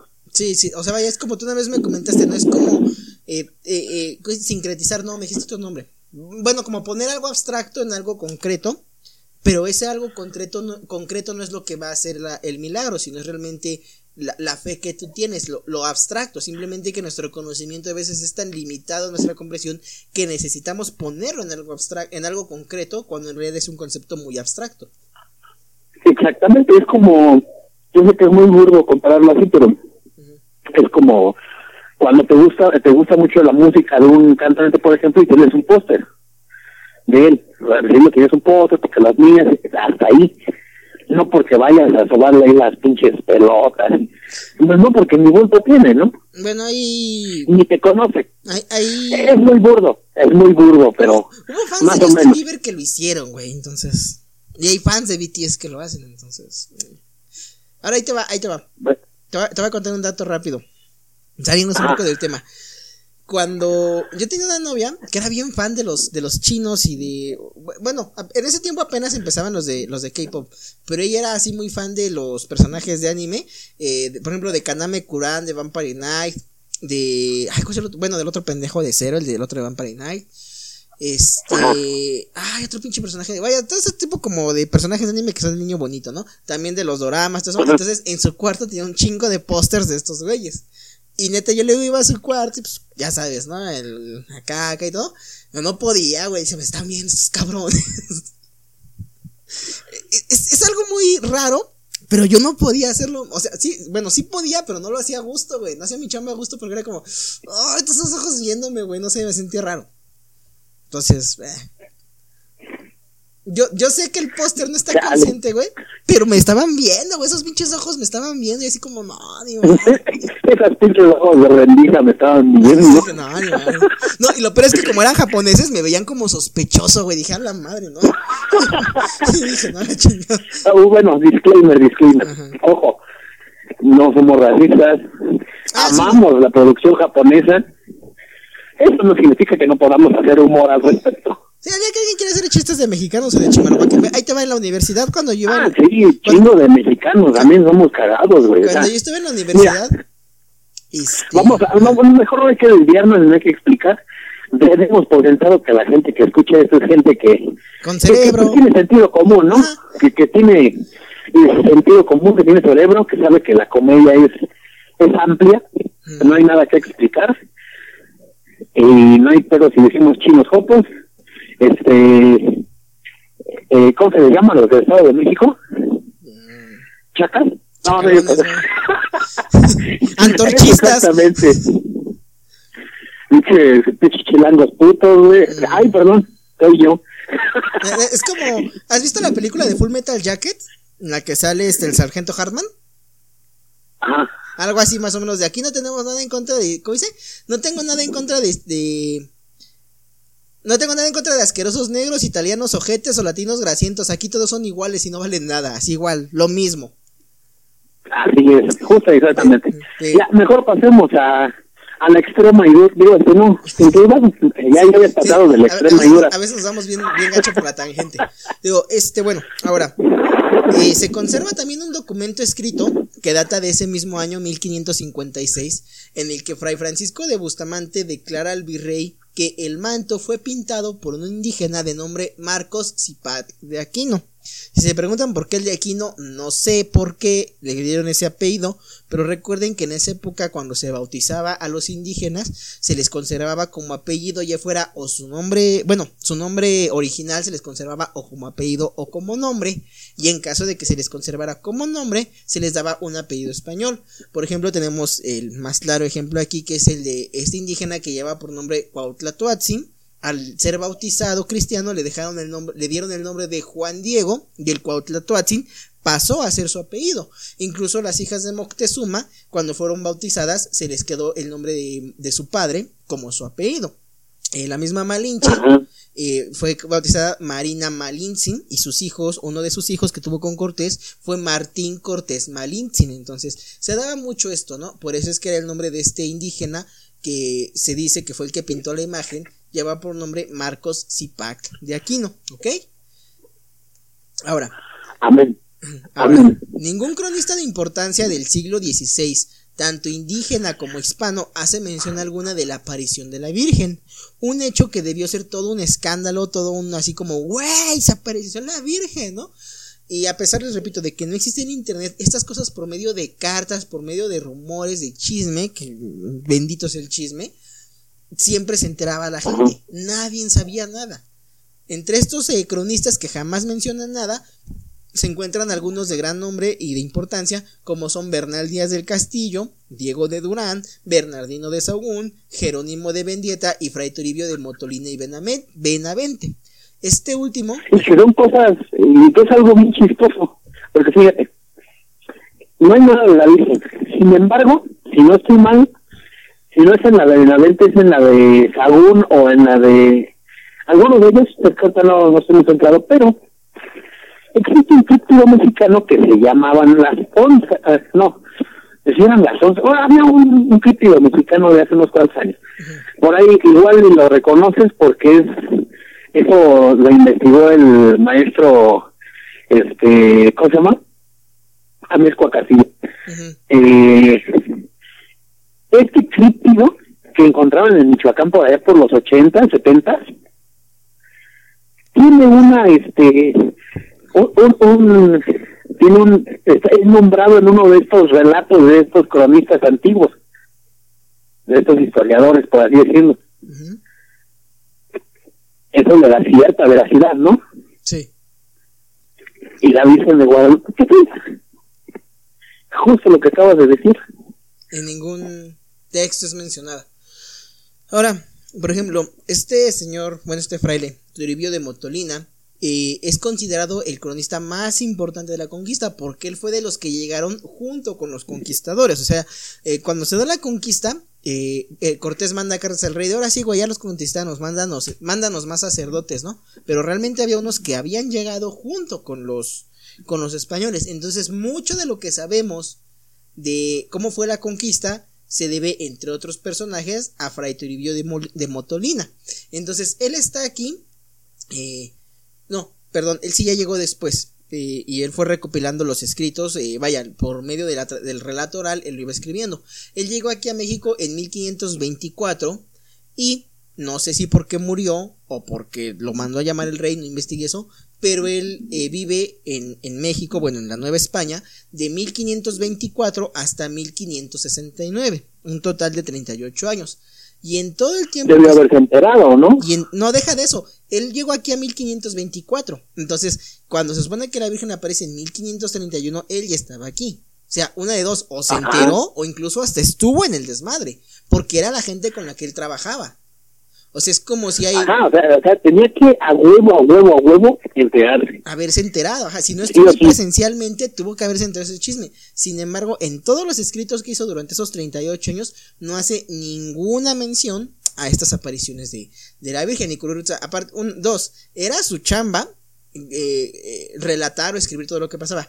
Tres, imagínate, es, eh, es como si te dijeran en tu trabajo te vamos a dar un ascenso, güey. O sea, ¿cómo chingados no te vas a enterar de tu ascenso? ¿Cómo no vas a llegar a tu casa, vieja, vieja, me ascendieron? O con tus cuates, güey, hoy pisteamos porque me ascendieron. O sea, era obvio que tenías que haberte enterado si tus compañeros, si eso le pasó a tus compañeros de trabajo, déjale y realmente el güey nunca menciona nada. Exacto, o sea, si se pasaban el mata de, no hombre, los hijos de, de Mayrinita, sí, apritan chido, que no se pasaran el dato de la Virgen, carajo. Exacto. Ahora, el misionero Bernardino de Sahagún escribió en que el santuario del Tepeyac era extremadamente popular, pero preocupante, porque ahora estaba allí edificada la iglesia de Nuestra Señora de Guadalupe, también llamada, eh, a quien también llamaban con el nombre de Tonantzin. Sahagún dijo que los adoradores afirmaban que en náhuatl Tonantzin significaba madre de Dios. Como les comentaba, Tonantzin era más bien como decirle mami, mamita, como, un, como una palabra de cariño. Rápidamente un ejemplo. Eh, se sabe o se dice que, que, Jesús cuando oraba le llamaba a Dios Padre, él no le decía Dios Padre, le decía Abba, que en arameo es igual como papi, papito, o sea, es como una palabra de mucho cariño, ¿ok? Entonces, Fray Bernardino menciona que ellos llaman a esta imagen de la Virgen de Guadalupe Tonantzin. Decía como, güey, pues, ¿qué tiene de malo que la llamen Tonantzin? Están admitiendo que es su mamá, ¿no? Que es la madre de Dios. Pues obviamente porque él decía, bueno, pero ¿por qué la están adorando? Como si fuera la, eh, como dicen ellos, si es una imagen que está pintada, ¿no? Ahora, de acuerdo, de acuerdo, con Joaquín García Iscabaleta, historiador del siglo XIX, Fray Juan de Zumárraga, vivió muchos años y se conservan de él muchas cartas y notas y una regla cristiana que de acuerdo con Iscabaleta, de no haber sido que él no la escribió, por lo menos él la revisó, la editó y la autorizó, está este texto llamado regla cristiana. Y agrega que ninguno de estos textos, la regla cristiana, las cartas, las notas, jamás, jamás hizo alguna mención de haber sido testigo del milagro que se supone que él presenció, porque se supone que esta señal fue entregada directamente a él, que él era el que pedía la señal para realizar el templo, y, y en estas todas sus cartas no menciona nada, volvemos a lo mismo, es como si tú eres el, voy a poner un, eh, un ejemplo rápido yo, ¿no? Eh, yo que trabajo en una tienda de estas de 24 horas, es como si el gerente le, le notificaran, ¿sabes qué, güey? Vamos a meter un nuevo producto, vamos a meter un nuevo refresco. Entonces era es ilógico que el jefe no nos mande a nosotros una notita o un mensaje en el grupo de WhatsApp, chavos, va a llegar un nuevo refresco, hay que meterlo, hay que ponerle precio, se va a exhibir así y así y así. Entonces, es y obviamente llega todo el, todo el merchandising, los pósters de, ¡Muévame tu nuevo refresco, por favor! Bien bonito, ¿no? Y obviamente, y entonces lo que comenta... Y fíjate, fíjate, ahí te va otra cosa. Es interesante que no haya datos cuando se supone que ese tipo de, los milagros, apariciones, se investigan, pero así, cabrón, cabrón. Cerca de esa época fue cuando apareció la Virgen de este de Lourdes, en Francia. Y ese, ese, esa aparición está documentadísima, cabrón, cabrón el pedo con, con esta Bernadette de Subirón y el pedo con los que la mandaron incluso con doctores, güey, así de, no, estás loca, güey, no, no estoy loca, güey. Y de que se hizo monja, güey, hay archivos, hay todo. Tan fácil, ¿Y los de acá? Y con la aparición, las apariciones de la Virgen de Fátima, los niñitos a los que les apareció, literal, fueron a dar al bote, güey. Y ahí los interrogaron casi, casi a punta de chingadazos. Entonces, Exactamente, igual, igual con la, con la de Lourdes, güey. Se supone que apareció en una gruta y la pinche policía la mandaron a cerrar, güey, porque pensaron que incluso era un movimiento disidente de los pobladores. Pensaron que estaban haciendo, no sé, la resistencia o algo así. Mandaron a cerrar la gruta, güey. Fue una conocida de la reina de Francia, güey. A ella la, la, se la llevaron al bote, güey porque quería entrar a la gruta, porque tenía un pedo, tenía un... Su hijo estaba enfermo, ¿no? Con su madre. Y quería entrar a bote y se la llevaron, güey, al bote. Está a las actas, güey. Exacto, eso es lo que vamos. Ahora, Todo ese pedo. Y, y acá, ¿qué, qué, qué pedo? ¿Qué? Acá... ¿Es México? Ahora, deja de eso, otro, otro rápido. Recuerda que en ese tiempo estaba la Inquisición. Entonces, si tú decías, se me apareció la Virgen, vas para el bote, hijo de tu pinche madre, porque estás blasfemando. ¿Cómo puedes decir eso? Y la Inquisición era como un registro civil choncho, guardaban archivos de absolutamente todo. Entonces tendrían que Exactamente. ¿Saben qué? Llegó este indio, nos dijo que este pedo, que se le apareció la Virgen, lo metimos al bote, investigamos, resulta que sí, el güey trajo señal, bla, bla, bla, la chingada que están los documentos. Pero no hay ningún documento de eso. Así es, o sea, uno de dos o debía haber papeles de la investigación que dieran certeza de que era cierto, o deberían estar los papeles de la quema pública de Juanillo. Alguno de los dos, exacto. Bueno. Así es, justamente así. Y, fíjate, aquí va otra acotación. La cultura popular hubiera hecho una leyenda colonial de eso. Sí. Güey, si hay una leyenda colonial de los carcamanes, güey, de, de el cuerpo de un vato que este que enjuiciaron y ahorcaron ya estando muerto, güey. Que no hicieran una pinche leyenda colonial y que no hubiera despidos de un cabrón que le apareció la Virgen. Ahí hay algo. Ajá, son, son como de esas cositas, son cosas que a lo mejor podemos verlas insignificantes, pero ya cuando las juntamos, te das cuenta de que dices, como, como se dice en la investigación mexicana, güey, hay un chingo de incongruencias entre estas historias. Y ahorita que pasemos a los datos físicos, ahorita eh, eh, como las telas y todo eso, se van a dar cuenta de que hay otro montón de cabos sueltos que no están atados, pero que nadie se ha tomado la molestia en tratar de atar. ¿Ok? ahí es donde, ahí es donde le mete el, el meme que dice aliens. Aliens, exacto, ándale, está, aliens. Así. Así, ¿por qué no hay archivos? Alien. bueno, ahora, de acuerdo con Joaquín. Bueno, ya, bueno, eh, ya comentó Joaquín que si es que ahorita. Ah, les decía, este texto que fue, les digo, si no escrito, fue por lo menos aprobado y editado por Fray Juan de Zumárraga, hay una parte en la que se lee algo interesante. Dice Fray Juan de Zumárraga, y cito, ¿por qué ya no ocurren milagros? La respuesta es simple, porque piensa el Redentor del mundo que ya no es necesario que se hagan.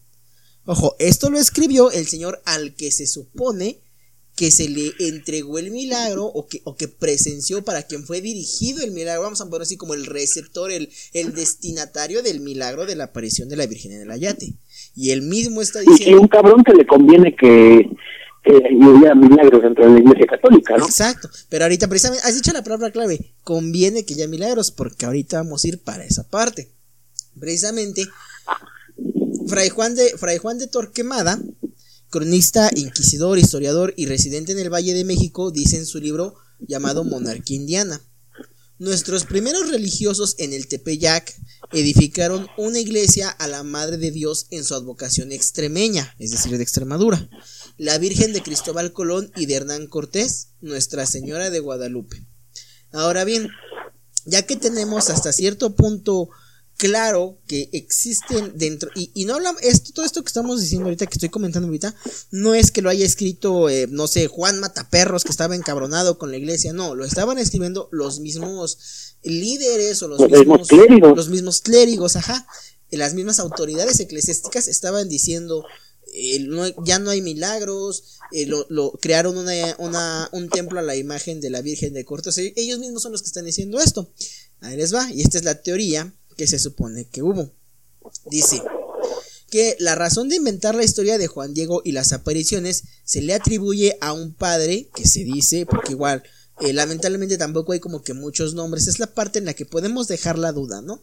Pero no hay como tal mucha información de, pero se le atribuye a un tal padre de nombre Miguel Sánchez en la década de 1630, ya que para ese entonces la jerarquía católica amasaba enormes fortunas en los templos de Zapopan y San Juan de los Lagos, ambos en Nueva Galicia, Ah, lo que, lo que hoy conocemos como Guadalajara. en el centro, ¿no? Ujú.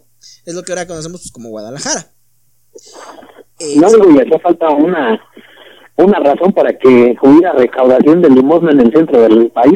Exacto, dice, porque esto, digamos como que la mayoría del mercado, digo de los fieles, se le estaban llevando estos dos templos, el de Zapopan y San Juan de los Lagos. Entonces, por lo tanto, eh, como en la capital no había estas peregrinaciones y mucho menos las había en la catedral ni en ese templo pequeño del Tepeyac, pues tenía que haber una forma, tenía que hacerse una estrategia de marketing, por muy culero que suene. Y esto pregúntenle a cualquiera, cualquiera que haya estudiado marketing, los pioneros en el marketing fueron los templarios y la iglesia católica.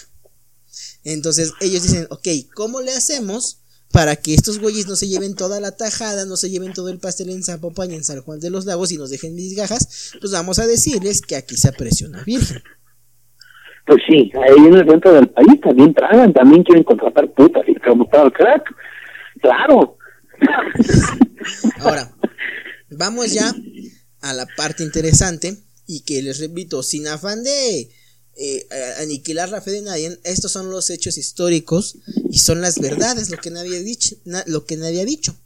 La pintura que se venderá en el, en el Tepeyac no es la original. Una prueba de ello podrían ser las alas tricolor que tiene el angelito que está sosteniendo a la, a la imagen de la Virgen. Suponiendo que esta cromática perdón, siendo que esta cromática para la bandera mexicana, el verde, el blanco y el rojo, se utilizaría hasta 300 años después, cuando una vez consumada la independencia, el emperador Agustín de Iturbide, o Agustín I de México para los cuates, la empleó en la bandera del ejército trigarante, que fue la primera bandera como tal de lo que ahora sería conocido como el Imperio Mexicano, que evolucionaría a lo que hoy conocemos como República Mexicana. ¿Ok? Entonces mucha gente dice, ah, es que las alitas del ángel son tricolor porque es la bandera de México. Mm, mm. Esa bandera no existió hasta 300 años después de que apareció la Virgen, o bien hasta 200 años después de que se conociera la historia de, o que se creara esta historia de las apariciones. Ahora sí que como para aprovechar el boom del nacionalismo. Exacto. Ahora, ya lo dijiste bien, un buen movimiento este mercadológico. ajá, exacto. La pintura original habría sido sustituida por la actual en 1895 por órdenes del padre Florentino Plancarte, Este hecho causó un enorme escándalo social por la razón de que esta nueva imagen no tenía la corona que la imagen original sí tenía. Resulta que mandan a hacer una nueva pintura porque la que tenía estaba muy desgastada. Recordemos que todos estos conceptos de conservación, preservación son realmente muy nuevos. Desde mediados del siglo XX hacia la actualidad se da todo esto este hecho de conservar las reliquias históricas, bla, bla, bla. Entonces, al tener ellos la imagen, la tenían pues a la intemperie, probablemente colgada de algo similar a un bastidor, donde la gente la tocaba. Vaya, todos hemos visto, a lo mejor, si tenemos padres o abuelitos católicos, que cuando dicen voy a prender una vela por tígito, no sé, para tu examen de la universidad, te agarran una vela, te la frotan por el cuerpo, la cabeza y la ponen, y después, bueno, primero la frotan a la imagen, te la frotan a ti, la vuelven a frotar a la imagen y ya la prenden. Entonces, obviamente era más que, es más que probable que los primeros fieles hayan hecho esto mismo con la, con la primera imagen de la Virgen. Entonces estaba al tacto de la gente, le pasaban las veladoras, le ponían las veladoras cercas y obviamente todos los que tienen los conocimientos básicos de física saben que cuando la veladora se derrite y se vuelve agüita, esa agüita se vuelve vapor. Entonces ese vapor iba a dar a la imagen de la Virgen, la cual eventualmente pues se fue desgastando. Entonces en 1895 se toma la decisión de que van a hacer una pintura nueva y la van a poner. El problema es que se les olvidó ponerle la corona que tenía. Y de esto hay constancia. De esto hay constancia porque varios eh, réplicas de la imagen, documentos de la anteriores a estos años que tenían el sello de la Virgen, monedas que tenían la imagen de la Virgen, en todas ellas la, la imagen de la Virgen aparece con corona. Entonces se les olvidó ponerle la corona de nuevo. Pero pues, obviamente la Iglesia Católica siempre un paso adelante y en este caso el padre Florentino Plancarte se sacó de la manga eh, la mejor, llamemos, justificación para decir, ah, es que todos, se quedaron de, güey, no tiene corona. Y él dijo, ah, bueno, pues es que, pues, es que, es que México ya no es un imperio, güey, es una república. Entonces la madre de Dios no quiere que la veamos como reina, sino como madre. Y desapareció. ¡Chan, Ahora cada No, no, no, es que, es que ella sabe, ella sabe cosas. Ya sabe cosas, güey. Sabe cosas y, y, ya sabe que no, y que no a usted no les gusta las coronas. Es para que ustedes estén bien, estén a gusto. Ahora, si preguntan. Ya rezale, güey. Ya rezale, güey. si se preguntan ¿Cómo es que, o, si existe una constancia de esto? Sí, en el periódico El Universal del 3 de diciembre de 1985 salió una nota en la que se habla precisamente del escándalo que generó entre la población el hecho de que la Virgen ahora ya no tenía corona. Entonces fueron como, güey, la reemplazaron. Y el padrecito, no, ella desapareció su corona solita, ahora adórenla y cállense los hijos, ¿no? Pero sí, efectivamente. Y, que, y que dato curioso, si tienen, yo creo que alguien debe tener por ahí y que no quiere decir, claro está. Hay imágenes todavía hay en día que sobreviven, que son obviamente pues, réplicas o, o bueno, inspiradas en esa primera imagen. Donde la Virgen está como de azulito, ¿no? Incluso tiene las facciones diferentes, pa. Ajá, de hecho los colores son diferentes, eran diferentes en cierto punto. Y ahorita les vamos a explicar también por qué, porque eso tiene que ver con las técnicas que se utilizaron de la pintura. Ahí les va, para pintar la imagen de la Virgen se utilizaron, y por aquí lo tengo, bueno, ahorita pasamos a esa parte porque si no me voy a enredar, que es como la parte en la que se debaten las pruebas y las, y las contras. Pero sí, de hecho, eso tiene que ver con las técnicas de pintura que se utilizaban. Ahora, el, obispo de nombre Eduardo Sánchez Camacho, quien en ese año de 1895 era obispo de Tamaulipas, declaró, tras conocerse el intercambio de la Virgen, declaro con, y cito, declaro con toda sinceridad que no es mi capricho el que defiendo, sino la vergüenza que me da haber pertenecido a un gremio de obispos que se apañan, que se empeñan, perdón, en sostener e imponer una cosa a toda luz es falsa. Tras estas declaraciones, pues todos dijeron, ah, qué chido, vamos a ascender al obispo, se volvió papa y fin. Ya se acabó. No, no es cierto, ni de pedo. Lo que pasó tras estas declaraciones fue que el obispo fue obligado por las autoridades eclesiásticas y las autoridades civiles del país a abandonar México. Pues sí, no, no, ya te me fuiste mucho de boca, espérate. Díganme. Le aplicaron la del chavo de, va a ver corazón en Guadalajara, güey, pero en Guadalajara, España, ahora chingar a su madre. Bueno, años después, este sacerdote, eh, perdón, este obispo Eduardo, de nombre Eduardo Sánchez, regresaría al país ya con un bajo perfil, obviamente, es como, güey, te dejamos rezar, pero cállate el hocico, güey, pendejadas, ¿no? Antes de su muerte, él escribió un libro que lleva por nombre Ecos de la Quinta del Olvido, donde escribió lo siguiente respecto a su exilio, a la Virgen, y cito, es falso que la Madre de Dios se haya aparecido en el Cerro del Tepeyac. Es absolutamente falsa la aparición guadalupana. La pintura, que ahí se veneraba como obra de los ángeles o de la misma Madre de Cristo, ha desaparecido. Y está en su lugar, y está en su lugar una nueva, que el ilustrísimo abad Florentino Plancarte mandó a pintar para reemplazar aquella que estaba casi destruida por el tiempo. Es gloria imponer a los indios analfabetas una falsa creencia y hacerles gastar el miserable fruto de su diario trabajo en ir a, ir a adorar una pintura vieja en el Tepeyac. Estas son palabras de, en este libro de Ecos de la Quinta del Olvido, y bueno, eventualmente de esto murió y pues obviamente como a los mexicanos no nos gusta leer... Yo siempre he dicho que los mexicanos nada más leen tres cosas. Revistas porno, revistas de chismes y los errores en, las, en los precios de las cosas. Es lo único que leen. Pues obviamente pues nadie o casi nadie ha leído este libro en el cual un mismo sacerdote dice, saben que aquí está el pedo y esto fue así. ¿A quién leen los pornos? Bueno, es que, es que me gustan con historia, güey. A mí me gustan saber por Bueno, lo, es que, no sé si te acuerdas que el manga mexicano son como estos cuadernitos, como estos cuentos eróticos, güey, que traen texto. A esos me refería yo. Ah, vaya, al libro vaquero, ¿no? Ajá, ándale. Bueno, en, 1900, en 1947 y 1973 la pintura fue restaurada por José Antonio Flores Gómez, quien dijo en una entrevista para la revista, la revista Proceso número 1543, y cito, antes de mí, otros pintores ya le habían dado retoques a la imagen de la Virgen de Guadalupe. Eso lo noté desde la primera vez que intervine, y estoy seguro que otros intervinieron después de mí. En el año de 1982, el exabad de la Basílica, Guillermo Schulenberg, solicitó al restaurador José Sol Rosales un estudio sobre la pintura en el manto, el cual concluyó que la imagen fue hecha utilizando la técnica conocida como temple, la cual es una técnica de pintura en la que el disolvente del pigmento es el agua y el aglutinante, o digamos lo que hace que se pegue, es algún tipo de grasa animal, de glicerina, clara de huevo, casina o alguna otra materia orgánica. Además de que el manto es una mezcla de lino y cáñamo. Así que no, no es tela de isle o tela de maguey, es una tela de lino y cáñamo.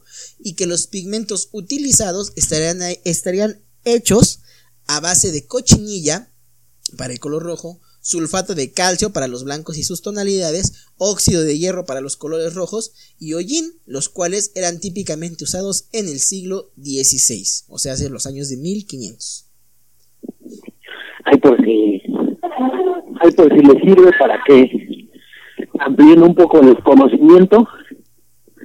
Cáñamo es una planta de cannabis, comúnmente conocida como marihuana.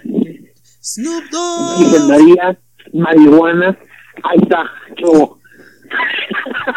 Desde el cielo una hermosa matita es del cielo una mota caía, así, así. Ah, Ahora, ya no, pero sí, este, como verbalio cultural, sí, el, el, el, cáñamo puede salvar el campo mexicano.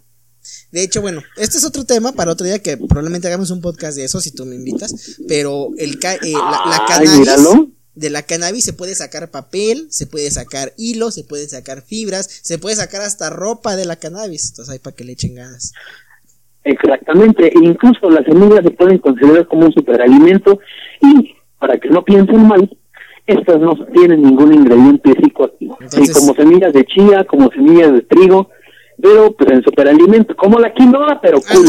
Ajá. Entonces, quinoa, pero no para no para hipsters, sino para gente chila, chingona. y sobre todo que como dices tú, no, no, tiene TSH o tiene cantidades mínimas que realmente es como, güey, no te van a hacer nada si te las comes. De hecho, mira, tiene un compuesto que se llama THC, ah, que es el THC no activado como psicoactivo. Ahí es el asunto. Ya cuando se, ya cuando la planta germina y crece, es cuando este compuesto cambia su naturaleza o cambia su composición, mejor dicho, se alteran unas ondas químicas que yo no entiendo mucho y que lo hace ahora sí viajante y tripiante. Bueno. Pero ya, así Pero queda como brevario cultural. concluyamos que Si se chingan una Virgen- semillita, no se van a poner locos. Concluyamos que la imagen No de van a ver a la Virgen a los ojos. mota. Uh. Imagínate fumarte un, una- un pedacito de la tilma de la Virgen. No mames, qué pinche viaje celestial, cabrón. No, no es cierto. Ok, ahora sí, vamos a hablar sobre el ayatemismo. eh, Y aquí empiezan la parte en la que vamos a hacer como, en, como a contrapuntear cada una de las pruebas o evidencias que verifican o dan credibilidad hasta cierto punto a la historia de las apariciones de la Virgen. Ok, vamos a hablar sobre el ayatemismo. El ayate es en realidad una prenda de vestir. El ayate es el nombre de la fibra, o bueno, como tú contabas, el uso que se le puede dar, con la cual está hecha esta tela el cual se compone de fibras de maguey con una duración de vida máxima de 50 años y por lo cual al ser fibras de maguey no podría pintarse sobre ella porque no absorbería, no toca. El ayate, bueno, la fibra de maguey, si ustedes en su casa o en casa de su abuelita o de alguna tía han visto de estos lazos para colgar la ropa que están que son como de esos amarillos que son como de zacate que les dicen comúnmente mecates, esa es la fibra de maguey. Traten de pintar en esa madre. en, mi, en mi pueblo le dicen mecate a otra cosa. Bueno, sí, también. Si te quiere dejar la cara como bate de vecindad con los mecates colgando, para eso es. Bueno, Eh, sí, exactamente. Ustedes si, si ven estas, estas, este, estos lazos, sí, y, bueno, para pronto, para tener más referencia, si alguno de ustedes ha visto la, la transmisión de la Pasión de Cristo de Ixtapalapa, cuando lo llevan a, a crucificar, ven que lo van jalando como con un lazo. Ese lazo es... Es mecate. Es mecate, está hecho de fibra de maguey. Mecate bueno, pues. Ajá. Traten de pintar sobre esa madre. Traten de pintar sobre esa madre, no se puede, no se pega la pintura, o se pega muy apenas. Por eso les digo, ¿Qué crees que, fíjate, ¿qué crees que sí se pega? ujú, Pero solamente si es pintura vegetal. exacto.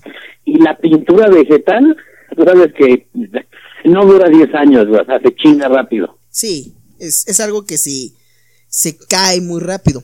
Bueno, les decía, es, es, es de lo que está hecha esta cosa. Eh, Esta, perdón, esta. eh, eh, la, la tela, la fibra, se, se nos ha dicho que es maguey, pero no. Realmente, como ya les comenté, está hecha a base de lino y cáñamo, que sí se presta más para ser Ay. Bueno, decía, esta tela tiene una duración máxima de 50 años. Esta prenda era utilizada por los indígenas para cargar cosas o cubrirse del frío. Esta tela era generalmente rectangular y se anudaba por el cuello y esto hacía que colgara desde hasta poco más abajo de las rodillas, entre las rodillas y los tobillos, lo que, lo que comúnmente se conoce como el chamorro, ahí a la mitad del chamorro es do- donde dan luego los calambres, hasta ahí estaría llegando la tela. Entonces, Ah, por eso era buena como para cubija, pues estaba grande. ajá, ahora, O era buena para cargar cosas porque estaba grande. Estaba amplia también. La tela que está expuesta en el Tepeyac mide un mide aproximadamente un metro setenta de, de de largo, de alto. Si consideramos que iba desde el cuello amarrada hasta poco más abajo de las rodillas, Juan Diego debió de haber medido, de haberle pegado a los dos metros y cachito de alto. Cuando todos sabemos, o bueno, los, estudios los estudios antropológicos han demostrado que la estatura promedio de los indígenas era de un metro sesenta y cinco, cuando mucho. Si medías un metro setenta era como puta, te mamaste. Entonces era imposible que un indígena. ese pinche metros. era el Yao Ming de los, de los indígenas en ese tiempo, cabrón. Jugaba básquet. Me lo imagino como el Undertaker, güey. Andas. Con el ¿Cuánto, Undertaker, cuánto mide el Undertaker? Dos ¿Como metros los dos cerraditos? Dos metros Ah, no, entonces sí. Sí. Sí, sí, sí, era el Undertaker. No mames, imagínate. Yo creo que no no era por favores sexuales, sino que le, le, le dijo el pinche Juan Diego, o me escuchas, te pongo una putiza, pinche.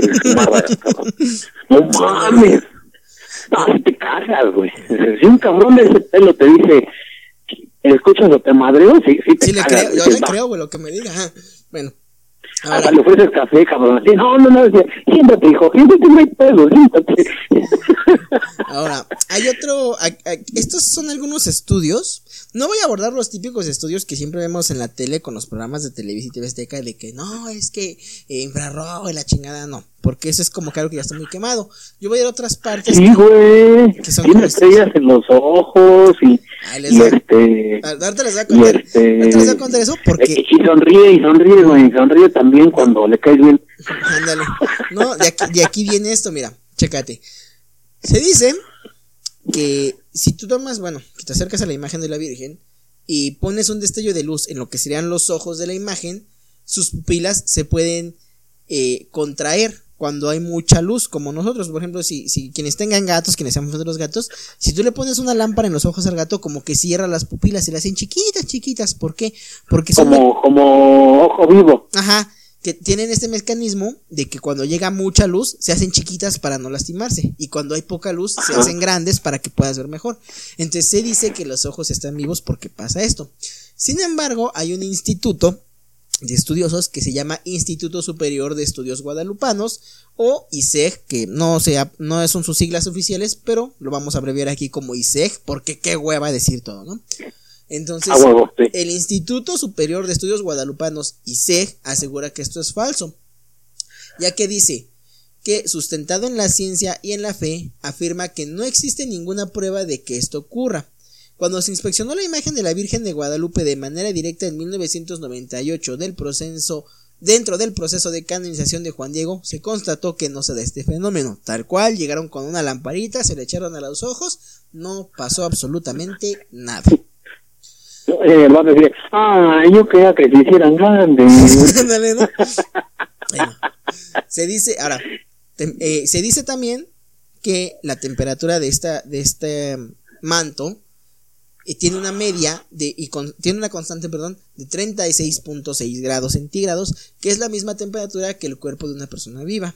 Nuevamente, el ISEG dice que esto es falso, ya que en primer lugar no existe ninguna prueba de que la tilma tenga una temperatura de 36.6 grados.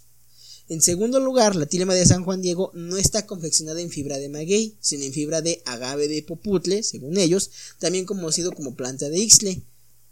Y obviamente, pues se dice que esta también es una planta, una fibra que no tiene una temperatura de ese tipo. Se ha hablado No. también de que la, de que la imagen de la Virgen tiene latidos. Se dice que uno de los médicos que analizó la tilma colocó un estetoscopio debajo de la cinta que María posee, esta cintita negra que se ve debajo de sus manos y que es señal de estar embarazada, y escuchó latidos que rítmicamente se repetían a 115 pulsaciones por minuto. Ojo, los seres humanos, nuestro corazón late a una media de 120 eh, eh, latidos por minuto. Por esta razón, digo, esto es un dato musical que a lo mejor no tiene nada que ver, pero por eso cuando- la mayoría de, la- de lo que son las cumbias están en un tempo de 120 golpes por minuto. Por eso es que nos da ese- esa sensación de que la queremos bailar, porque es al mismo, lati- al mismo ritmo al que va nuestro corazón. Incluso si un día se- Algunas, algunas, que están muy villeras, ¿no? Ah, sí. Pero ese es el promedio, ¿no? Ahora, si un día se te está muriendo alguien y lo quieres revivir, y este es un dato que yo no sabía, con la canción de Stealing Alive lo puedes revivir. Con el RSP le das esta respiración de boca a boca y al momento de presionar el pecho vas cantando. Ah, ah, ah, ah, Stealing Alive. Y ese es el mismo pulso que lleva el Y se para corazón. bailando, güey. No, no, no, nada más con los. Ah. Bueno, pero se- digo, regresando, se dice que, que tiene estos latidos, ¿no? Pero el ISEG nuevamente dice que esto es falso, ya que no existe ninguna prueba que demuestre este hecho, ni, ni, y que tampoco existió ese experimento sobre las palpitaciones en el vientre de la Virgen. Ahora, Oye, ¿estás de acuerdo que se veían muy pendejos unos güeyes haciéndole, haciéndole estudios médicos a una, a un, a una tela, güey? sí, se- bueno, existen los que ay, déjame ver si escuchas su corazón. eh, deja de eso, existen los que, El güey- hicieron, los que El hicieron güey, estudios. oiga, ¿dónde se entrenó? Ah, fue a medir este, signos vitales a Parisina, güey. No, no, ahora deja eso. Sí se oye ridículo, pero recuerda que hubo quien le hizo estudios médicos a la sábana de Turín, que también ya habrá tiempo de hablar, de hacer un podcast sobre la sábana de Turín. Oh, sí, es cierto. Entonces, Hijo, no, no, sí, tienes razón. Ahora vamos sobre la pintura. La realidad supera la ficción bien cabrón. exacto. Sí.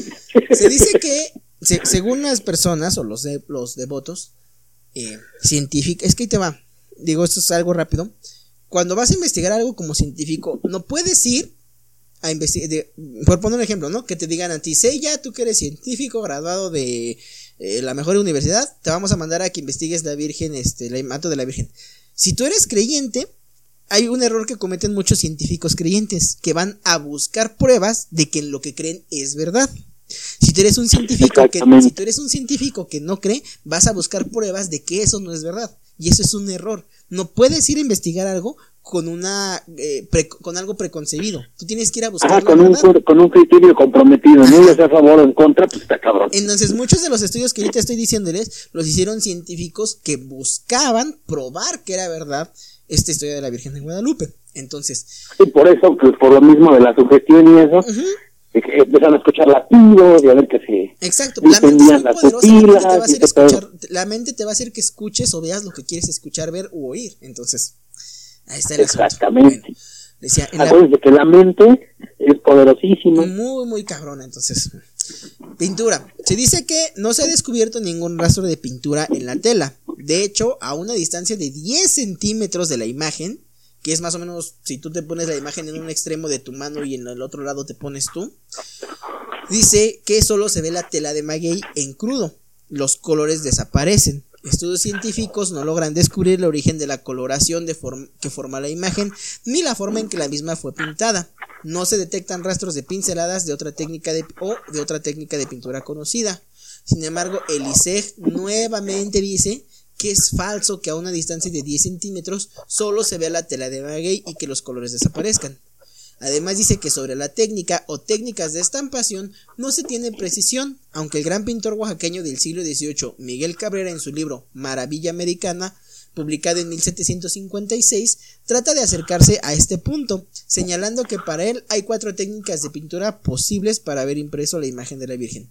La pintura del óleo, que es cuando la mezcla todavía está fresca, no entiendo cómo podría hacerse aquí. Las pinturas al óleo por lo general son hechas en paredes, cuando la, digamos, el yeso todavía está fresco. No entiendo cómo se pudo haber hecho así aquí en óleo, pero bueno, el experto en pintura es el señor Cabrera, no yo.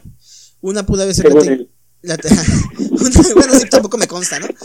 Eh, eh, él decía pues que, una, de las técnicas pudo ser el óleo, el temple, que es la que ya les explicamos, que es a base de agua y se pega como con algún tipo de grasa animal. Eh, el aguazo, que no tengo ni idea que sea, y la labrada al temple, que tampoco tengo ni idea de cuál sea, y me dio hueva a investigar. Pero ciertamente no existen pruebas contundentes a este respecto. Digamos que aquí el como que dice, em, es falso que la pintura desaparezca, puede que sí sea una pintura hecha por mano de hombre, pero vamos a dejar, no hacemos daño con dejar ahí la duda, ¿no? Como la moneda en el aire. Ahora bien, hay otro estudio que... Sí, prácticamente es, perdón, estoy pendejo, no sé decir si sí o si no. Exacto, ¿no?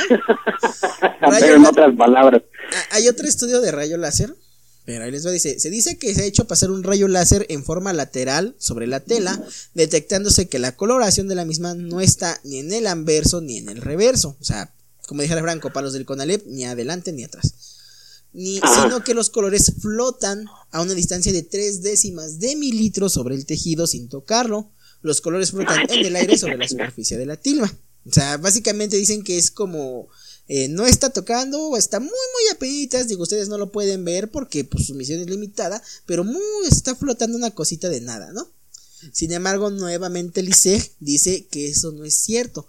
No es verdad que se le haya pasado un rayo láser y mucho menos que los colores estén flotando. Al contrario, los colores pasan hasta el otro lado de la tilma. Obviamente esto no lo podemos ver nosotros porque pues nunca la han puesto hacia abajo que la podamos ver. Incluso cuando la imagen se trasladó de la antigua basílica a la nueva, cuando se bajó el marco en la parte de atrás tenía como un cartoncito, como una madera que no dejaba ver la parte de atrás. Entonces nos pueden decir, ah, es que no se pasa la parte de atrás y nosotros pues, no teníamos cómo comprobar que no sea cierto porque no nos dejan verla. Sin embargo, estas personas del ISEG que han tenido más acceso a la pintura, bueno, a la imagen, dicen que sí, que en efecto el pigmento está incluso en la parte de atrás, o sea que tal cual tiene una parte de enfrente y una parte de atrás, la pintura. O sea, a fines prácticos. Quien la hizo es un chingón porque tiñó bien chingón la tela, pero pues hasta ahí, ¿no? Exacto. Ahora bien, réplicas, y es lo que comentamos hace ratito. Se dice que la fibra de maguey que constituye la tela de la imagen no puede perdurar más de 20 o 30 años. Hace varios siglos que se pintó una réplica de la imagen en una tela de fibra de maguey similar y la misma se desintegró después de varias décadas. Según Eliseg, esto es verdad, aunque la afirmación tiene varias imprecisiones. Ellos dicen, Sobre el experimento que se realizó hace varios siglos, seguramente se está hablando del que realizó el doctor José Ignacio Bartolache en 1787, quien mandó realizar copias tratando de que no fueran lo más similar a la imagen, de que fueran lo más similar a la imagen original, pero estas copias no duraron ni 10 años, es decir, que no duraron ni una década. Ahora bien, se habla de algunos accidentes. Se dice que en el año de 1791 se vuelca accidentalmente ácido muriático en el lado superior derecho de la tela en un lapso de 30 días, sin tratamiento alguno. Se eh, en, perdón, se, eh, lado superior de la. En un lapso de 30 días, sin tratamiento alguno, se reconstruye milagrosamente el tejido dañado. Sin embargo, esto es impreciso, ya que no fue en 1791, sino en 1785, cuando se derramó accidentalmente agua fuerte, o lo que otras personas conocen como agua ras. No fue ácido sulfúrico, porque si hubiera sido ácido sulfúrico, se deshace la tela. Esa madre es, es el tipo de ácido que tenemos en el estómago. Entonces, es un ácido muy, muy fuerte, la tela no hubiera sobrevivido. Si alguien la trataba de agarrar, se quemaba. se deshace completamente. Sobre el lado izquierdo de la imagen, se, se, vacía accidentalmente agua fuerte sobre el lado izquierdo de la imagen, en donde todavía existe esa huella de ese incidente, donde la, si ustedes han ido a la basílica van a darse cuenta que del lado izquierdo o del lado derecho de la Virgen tiene como un manchón. Tiene como una manchita, como una línea. Ahora bien, y bueno, esta ya es toda la parte de la tela. Y mucha gente puede decir, ok, va, te la compro. Eh, alguien la pintó, eh, inventaron esta historia, pero ¿qué ganan ellos? ¿Qué, pueden ganar ellos, los clérigos, con imaginar una... Perdón, con inventar esta historia, ¿no? Bueno, pues ahí les va. Porque, y esto es algo que... Evangelizaron chingo.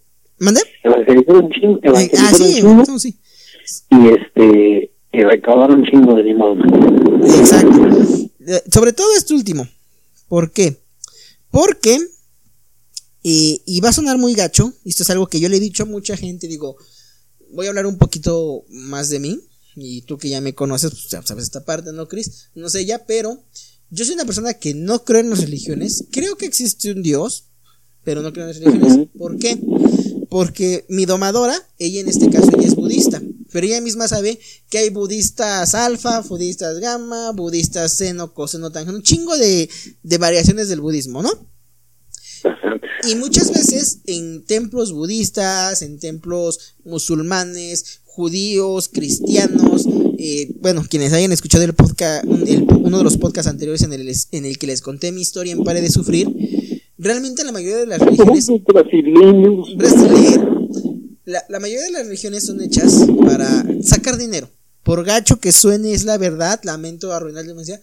La mayoría de las religiones son hechas para sacar dinero. Y esto incluye obviamente la religión católica. Les voy a dar algunos números, nada más para que vean si era o no redituable el crear esta idea o esta historia de que se apreció la Virgen de Guadalupe, ¿ok? Aquí no voy a entrar en temas políticos porque les repito, eh, otro de los errores de la gente, de los estudiosos o de los catedráticos al abordar la historia, en este caso, que a mí me encanta la historia, es, eh, es este que lo hacen desde su trinchera. Rápido un ejemplo por, eh, para mencionar. Todos en la, estoy seguro que todos en la primaria o secundaria, en la época que nos hayan enseñado sobre la historia de México, teníamos este profesor mamón que decía, es que los gachupines vinieron y nos quitaron todo y aquí vivíamos en paz y en armonía. Y fue como, no, pendejo, los aztecas tenían, trataban con la punta del pie a los otros pueblos, ¿no?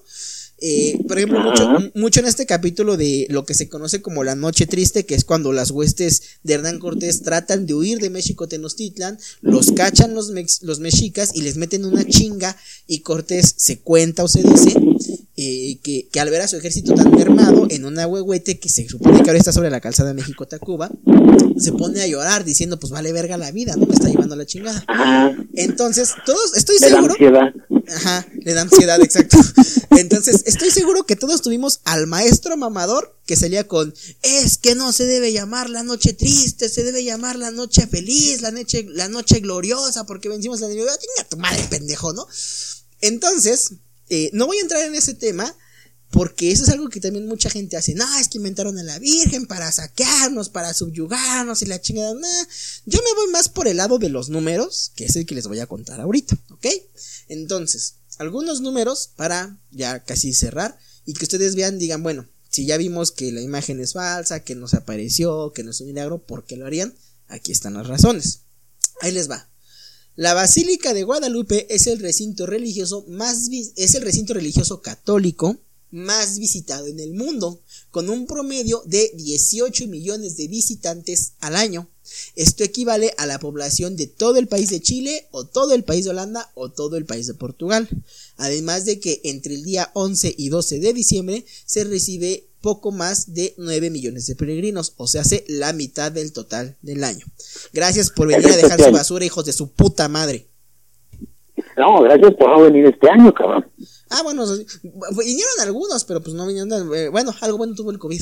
bueno, pero mira, al menos no quedaron las calles tapizadas como si fueran zona de guerra, de pañales, condones, botellas. Que sí, van a decir que soy Van a decir que soy chairo, pero es la realidad. Eso es lo que queda en las calles. Sí. Y bueno, fuera que quedaran chingo de condones, la verdad es que muchos seguramente no usan. Exacto. A ver si se reproducen. Bueno, ahí les va.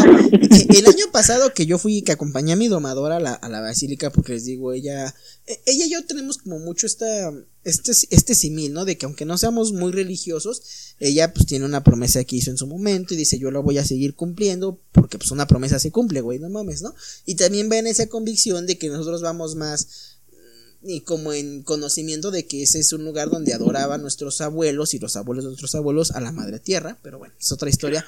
Más como tradición, ¿no? Ajá. Sin embargo, fuimos y, y neta, o sea, eh, chingo de basura por todos lados. Digo, hay gente que no sé si lo hace por manda, eh, a lo mejor es su promesa a la Virgen, de que a los peregrinos les van a regalar comida. Pero hijo de tu puta madre, de tu puta peregrina madre dejan un chingo de basura, se comen sus tacos y lo avientan allá a la chingada y van cargando a la Virgen y van mentando madres, eh, se van este moneando, se van drogando, van escuchando sus pinches corridos de chinga tu madre puto, te corto los huevos, te corto la cabeza y me la pelas y te corto la verga y la chingada. Y yo así como, güey, bájala de se van tocando los culos. No, no, no, un desmadre. Bien, pero luego, eh, eh, esos son los 11, los 9 millones de peregrinos que van cada año. Exactamente. El atrio de las Américas mide el doble que la Plaza de la Constitución, es decir, el Zócalo.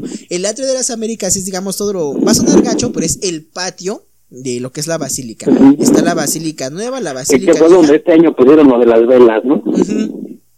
Entonces, este, entonces esa parte es el atrio.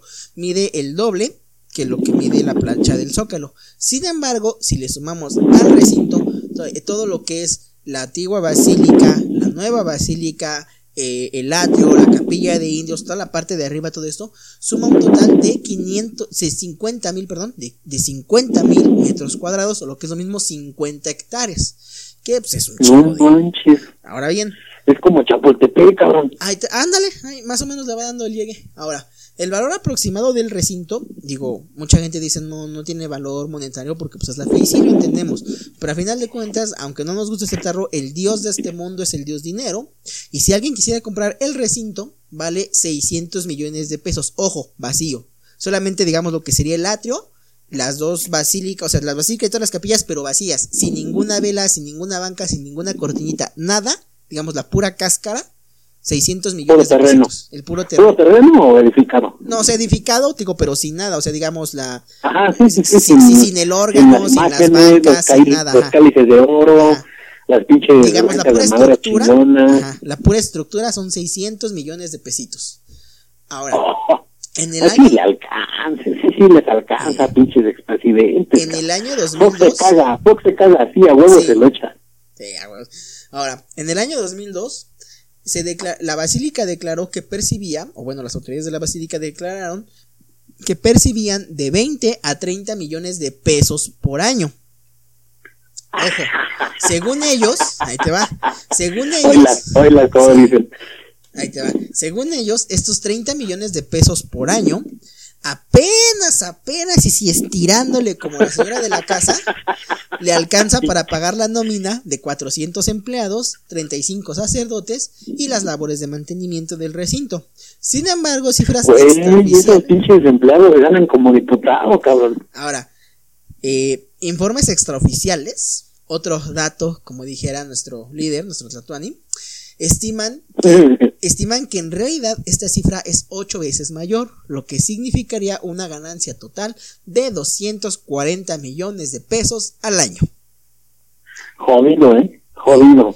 Esto hablando, ahí, te va, y este es un dato que yo no sabía, y que si algún día tienen tiempo de meterse al canal de, digo, como dices tu mención no pagada, pero yo les recomiendo cosas que les van a dejar. El buen Yolo Camotes, no es albur, así se llama el canal, de Yolo Camotes, comenta es que... Chingón, Tienen que verlo. Comenta que la forma en que, en que recogen las limosnas está muy interesante. Han visto que tienen como estas cajitas donde echa cada quien la limosna. Adentro hay como una aspiradora gigante que va jalando todo y lo avienta como a una como a una olla grandota y esa olla lo va clasificando y va separando las monedas por valor. ¿Por qué existe este sistema que es único en el mundo? Pues porque si lo recogieran a mano sería imposible por la enorme cantidad de monedas que llegan ahí cada día. Entonces, yo también. así nada más las separan, pasan a otra máquina que se cuenta cuántas son se multiplica por el valor y ¡pum! cantidades completas, ya nada más tomas y chingazo madre. Entonces, fácil y sencillo. Yo también me creo lo de que, yo, yo tampoco me creo lo de los 30 millones y que apenas les alcance, pero bueno, ahora. mira, te voy a decir una cosa. Te repito, afortunadamente, desafortunadamente, en algún punto de la existencia he tenido contacto con gente de la iglesia, pues, los sacerdotes, Mira, no, es mala onda, pero lo que yo decía de los empleados, de que les pagaban como diputados, esos güeyes sí creo que les paguen como diputados. Pero los sacerdotes, güey, le dan una, una vasca así, Creo que la última vez que supe de uno que le daban, y eso porque estaba estudiando, fíjate, porque estaba estudiando, daban 500 varos quincenales yo gano más. ¿Eh? Me quedé de, yo gano más. ¿Cómo? ¿Cómo? Ah, perdón, perdón. ¿Otra vez? Te digo que me quedé con cara de, yo gano más. Sí, güey, a huevo. Y, fíjate, eso era, eso era porque estaba estudiando, güey, porque tenía que ir a la Ibero a estudiar becado, obviamente. Pero esos 500 baros eran para sus pasajes, güey, para sus gastos personales, ya sabes, jabón, champú. Y, y, yo creo que si le alcanzaba acaso, una gordita de a 10 baros en niños verdes. Entonces, sí, tío, yo tampoco me creo eso de que ya pero nos alcanza, no. pero mira, vamos a ser honestos. Toda esa recaudación, ¿a dónde se va, güey? Exacto. obviamente, eh, es como todas las chambas, güey el que está más arriba pues gana un chingo más y es el que decide cuánto se le da a cada quien. Ahora, por ejemplo, yo no encontré el dato, pero yo estoy seguro que estos 30 millones que ellos dicen es de puras limosnas. Falta lo que se cobra de bautizos, de bodas, de misas ah, de claro, Dato curioso, fun fact, y aunque no lo crean, y, les voy a subir esta imagen, creo que todavía tengo esa, esa hojita, la, voy a subir a las redes de, de, del Chupacabras. Yo fui bautizado en la iglesia, de, en la Basílica de Guadalupe.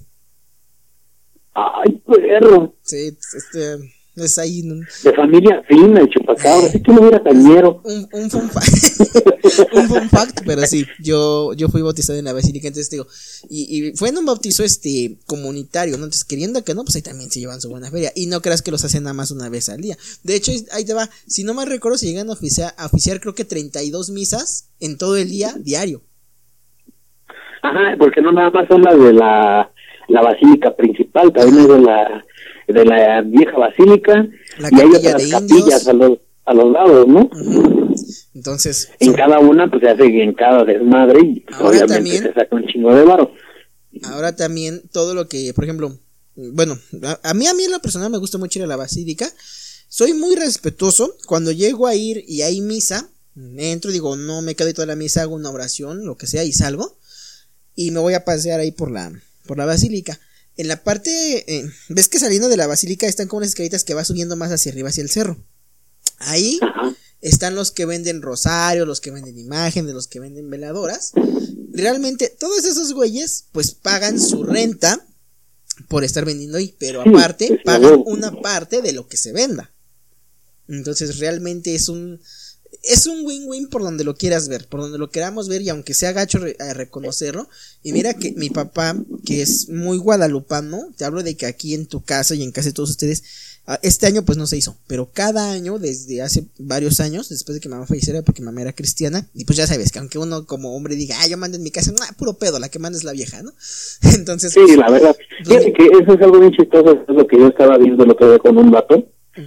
Ahora sí que no es mala onda, pero estaba yo viendo un vato en TikTok que se le fueron a, ya sabes, ¿no? A cancelarlo, como siempre. Nunca pasa. Porque dije, porque estaba haciendo un análisis del, de Malcolm el del medio, y dijo que, obviamente que pues Malcolm el del medio tiene una figura matriarcal, ¿no? Porque pues obviamente todos se cuadran con la Lois. sí. Ja- Hal es más... Y se le trepó, ajá, y pues, Hal más, ¿no? Hal se agacha completamente. Sí. Y se le trepó una ruca a decirle que no, que estaba pendejo, que era machismo lo que veía en la serie. Eh, Y él decía en contestación, sí, ya sabes, nunca falta, ¿sí? Esa, esa gente ve machismo en todos lados, cabrón. Es más, ahorita ya vieron machismo, cabrón. Pero mira, este vato decía, la realidad es que aquí, en México, el sistema es matriarcal. En las familias. Piénsalo, güey eh, lo que acabas de decir es muy cierto. Uno puede decir como hombre, yo mando en mi casa, yo tengo los huevos bien puestos. Y al final, ¿quién decide las cosas? sí, sí. Por, digo, por, por eso yo allá sabes quién siempre digo que es mi domadora, pero bueno.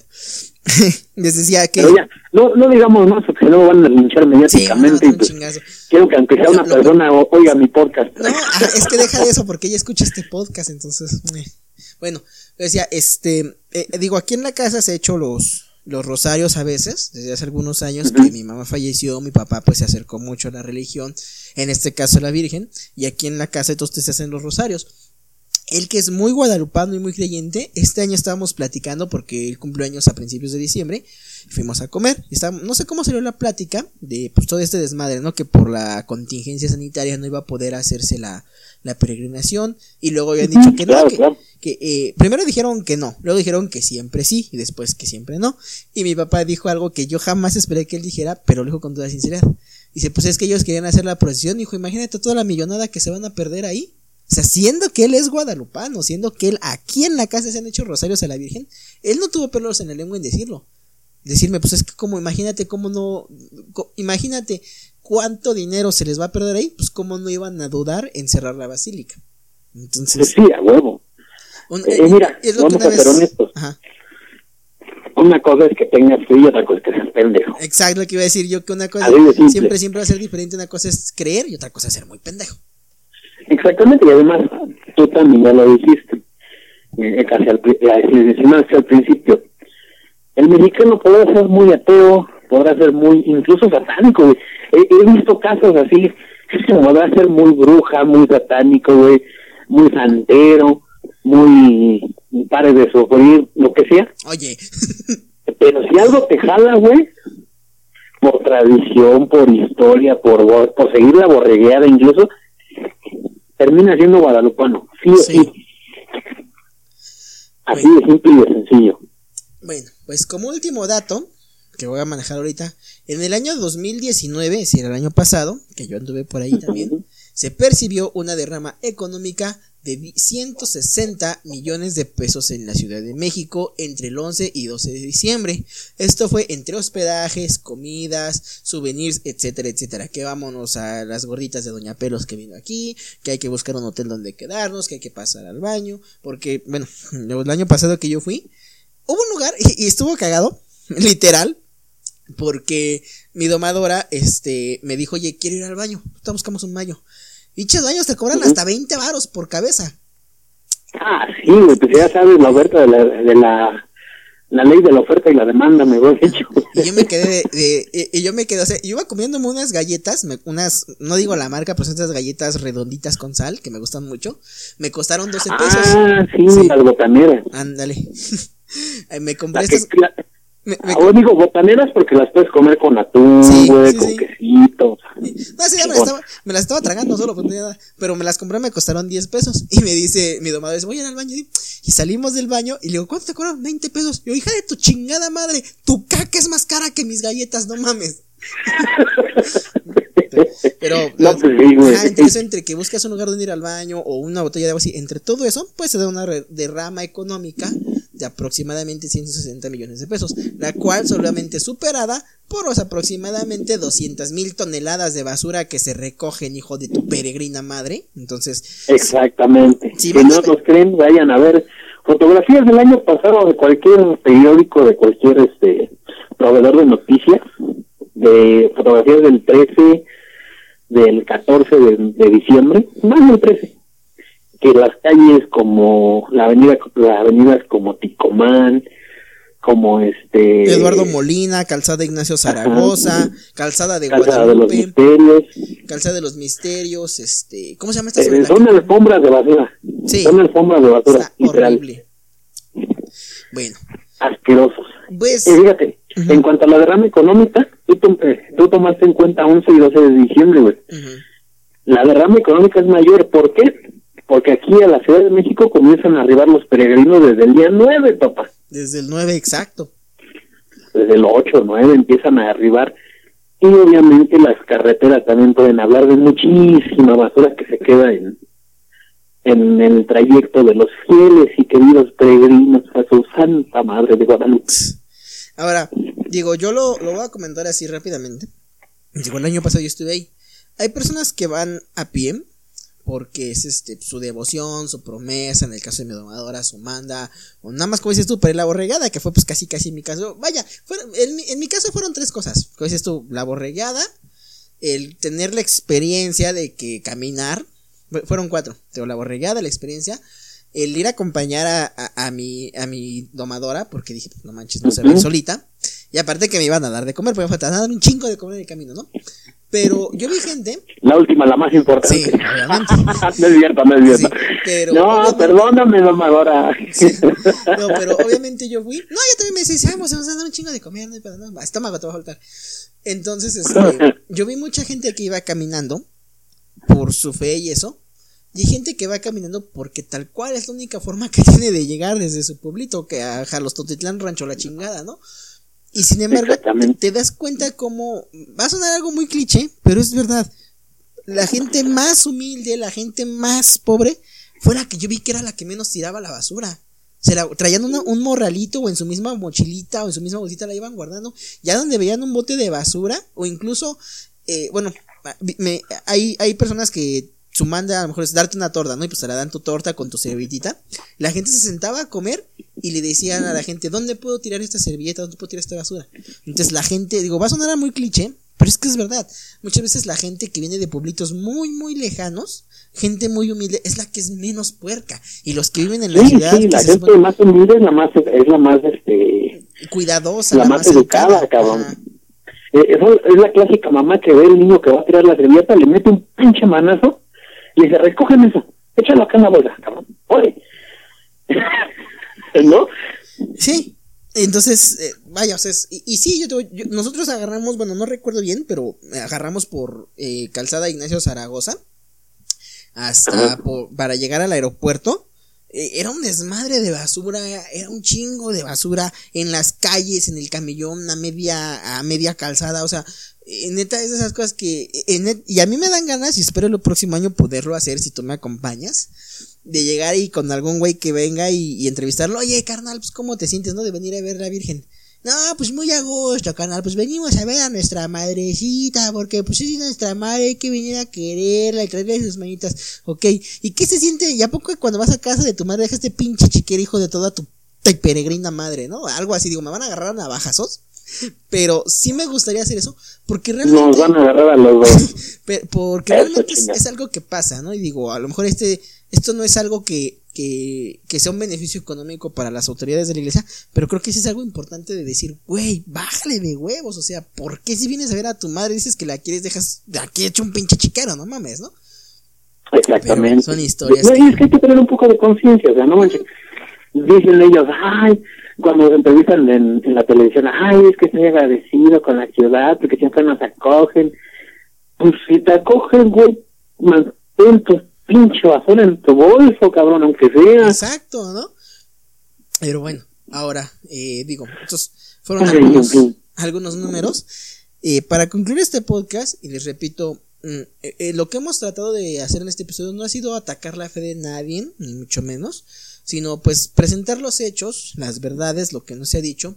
Y para terminar quiero hacer tres preguntas para reflexionar. ¿Ok? Entonces, y quiero que si usted, si llegaste a esta parte del podcast, primero muchas gracias. Neta, un por aguantar dos pinches horas estos cabrones. y, hay tres preguntas para reflexionar, ¿ok? Entonces ya vimos toda la historia, ya conocimos la verdad histórica, conocimos las versiones alternas, el hecho de que la imagen viene de Extremadura, bla, bla, bla. Hay tres preguntas que quiero hacerles a todos y que yo mismas me las hice en su momento y que incluso se las he hecho a mi domadora y también nos han servido para reflexionar. Les repito, estas preguntas no son con afán de, ah, no debes de creer o no. Esa es una decisión, como dijera el teólogo eh, Roberto Farril, es la libertad de creer. ¿Ok? Pero... Eh, hasta, me sentí en TV mexiquense. Pero, este, todavía existe ese canal, yo no tengo tele. Bueno, ya, luego checaremos eso. Pero este, ¿Quién sabe, güey? ¿eh? Yo también tengo un chingo que no, no ve tele abierta. Bueno, pues. hay que será como tres años, güey. Yo más. Sin mamada. Cinco. Güey, como yo no veo fútbol, güey. Sí, no, Bueno, pues vamos, voy a soltar estas tres preguntas al aire. Ah, sí, las tres preguntas. Para, para que todos podamos reflexionar un poquito, ¿ok? Y son un poquito también de sentido común para entender por qué se pudo haber creado esta historia. Primera pregunta es, ¿por qué la Virgen se le pareció no digan que soy un pinche racista. Es la pregunta. Suena muy culera, pero es verdad. ¿Por qué la imagen se le apareció a un indígena insignificante? A un don nadie. Y, eso sí te la tengo que matar ahorita, cabrón. Aguántame, aguántame. Bueno, no, no, no, no. digo, si, me la gustas, si me la gustas matar, adelante, pero yo, yo hago esta pregunta. Si realmente era su deseo lo del templo y eso, ¿no era más fácil que se le apareciera al mismo Juan de Zumárraga directamente? a cualquier otra autoridad, a, alguien que tuviera la capacidad eh, tanto social, la influencia social, económica, para que se pusiera en obra lo que, lo que ella quería. Ahora, estaba relativamente reciente la conquista. Había muchos lugares donde se celebraban misas, donde estaban autoridades religiosas y, e indígenas. ¿Por qué no se apareció ahí? donde estaban ellos, donde un chingo de gente podía verla. ¿Por qué hacerle pasar penurias a este pobre güey yendo y viniendo y viniendo? Si, siendo que realmente ella estaba en todos lados. de su pendejo. Ah, no. ¿Por qué no se apareció directamente alguien que tuviera la autoridad? Y como el mismo Juan Diego le dice en el rato, alguien que fuera importante. ¿Por qué no se apareció en una misa? Mira, ya de mínimo, un policía, güey o bueno, un, no sé, algo así, lo que sea, como se, que se llamara un militar, un soldado, güey. Alguien con más que credibilidad pública, social. ¿No? Exacto. O sea, ¿por qué? Segunda pregunta, eh, ¿me la querías matar o mátamela de una vez?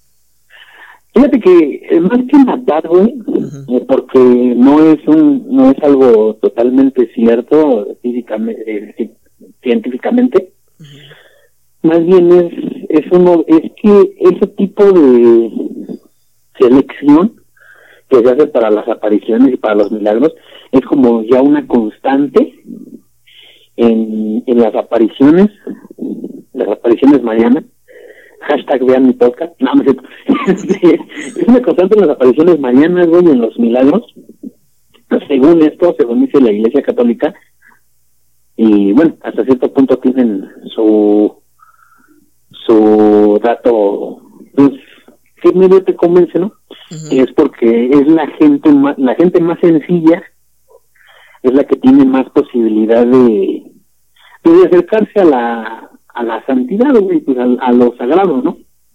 Sí, de hecho, bueno, que fíjate que eso va en contra siguiente gente y chistoso va en contra lo que pasa con los pues que mucha gente piensa que por ejemplo no sé el papa los cardenales tienen un acercamiento más a la santidad y, y no es por hacerme el, spoiler o el, anuncio no pero es algo que por ahí marqué pues por encimita en el podcast de apariciones mañanas pero bueno Eso, como te digo, es más, más que matarte, le más que darte unas razones como una estadística, una constante.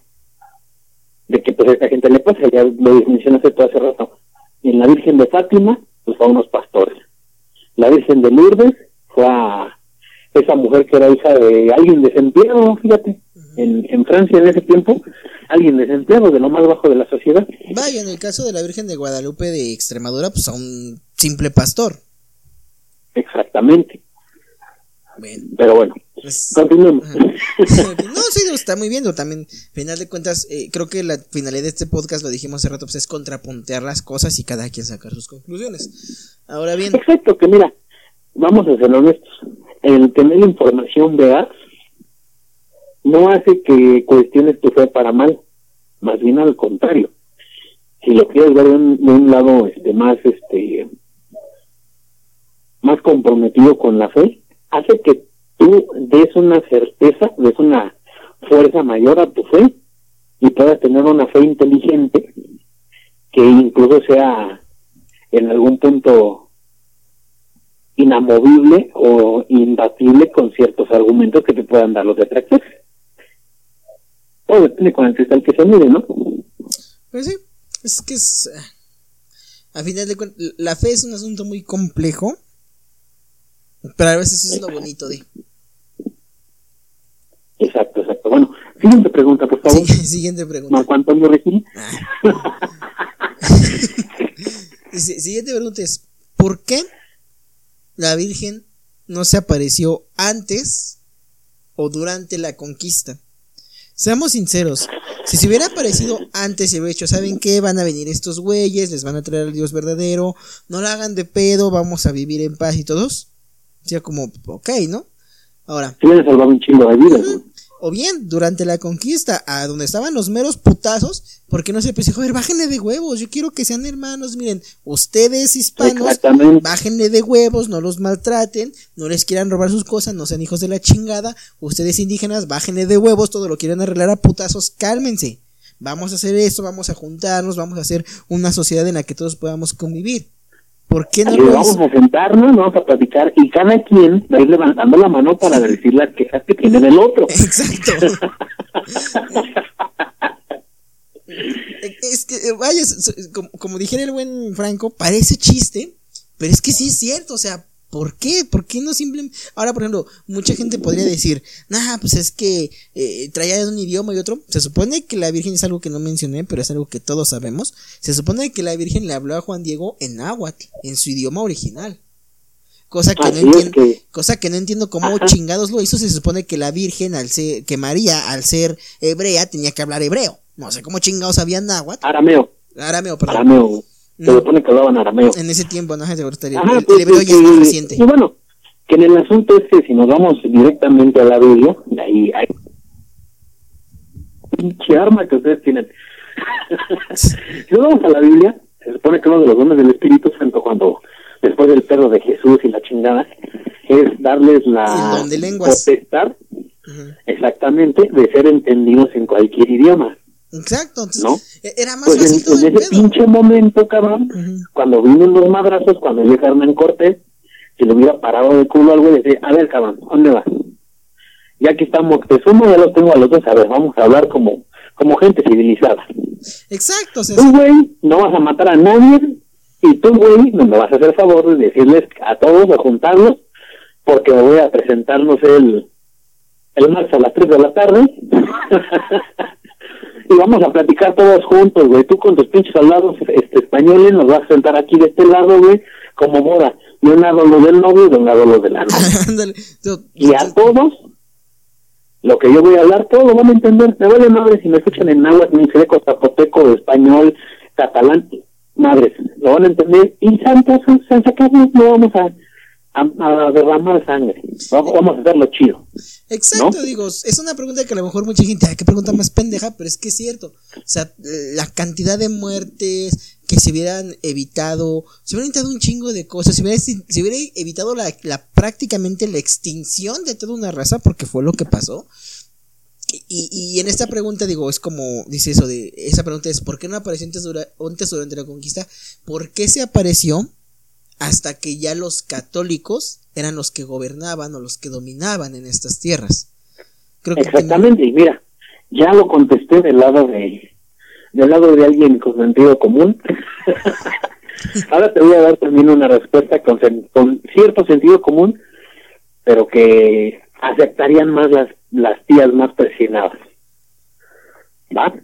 Okay. Te diría yo que la Virgen se apareció después porque el asunto de la matanza de los indígenas fue la causalidad de que se apareciera.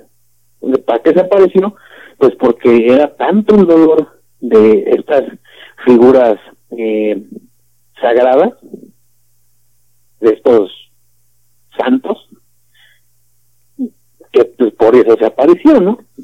Sí, vaya. Para decir, güey, este, mira, mejor, eh, o sea, ya, ya fue demasiado pedo, güey, no se salió de control, ya me dolieron mis hijos de América, este, pues aguanten vara, ¿no? Pero vuelvo a lo mismo, ese programa es justamente para eso. No lo tomen a mal, pero es justamente para eso, para que ustedes puedan tener una certeza y un punto más crítico de su fe. Sí, no, y, realmente pues es, les repito, creo que el lema de este podcast y el que probablemente hagamos después sobre la sábana de Turín es a final de cuentas, está escrito en la Biblia, la verdad os hará libres. Y el hecho de que conozcamos la verdad no significa que no podamos creer en que existe un Dios, un ser supremo, simplemente es el conocer pues las cosas, la realidad de las cosas, y yo creo que a nadie le hace mal la verdad y sobre, sobre todo, ¿no? Y bueno. Exacto, y mire, si nos vamos a poner así, piénsenlo nada más. Jesús, en su tiempo, estaba siendo atacado como ustedes van a querer atacarnos a nosotros. Exacto.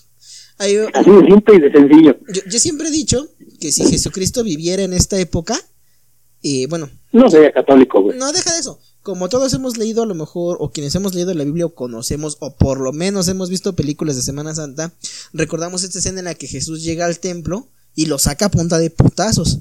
Entonces, de que qué pedo, ¿no? Y Jesús les dice, culeros, es que ustedes, aquí debe ser una casa de oración y... y no podría descansar en México, güey.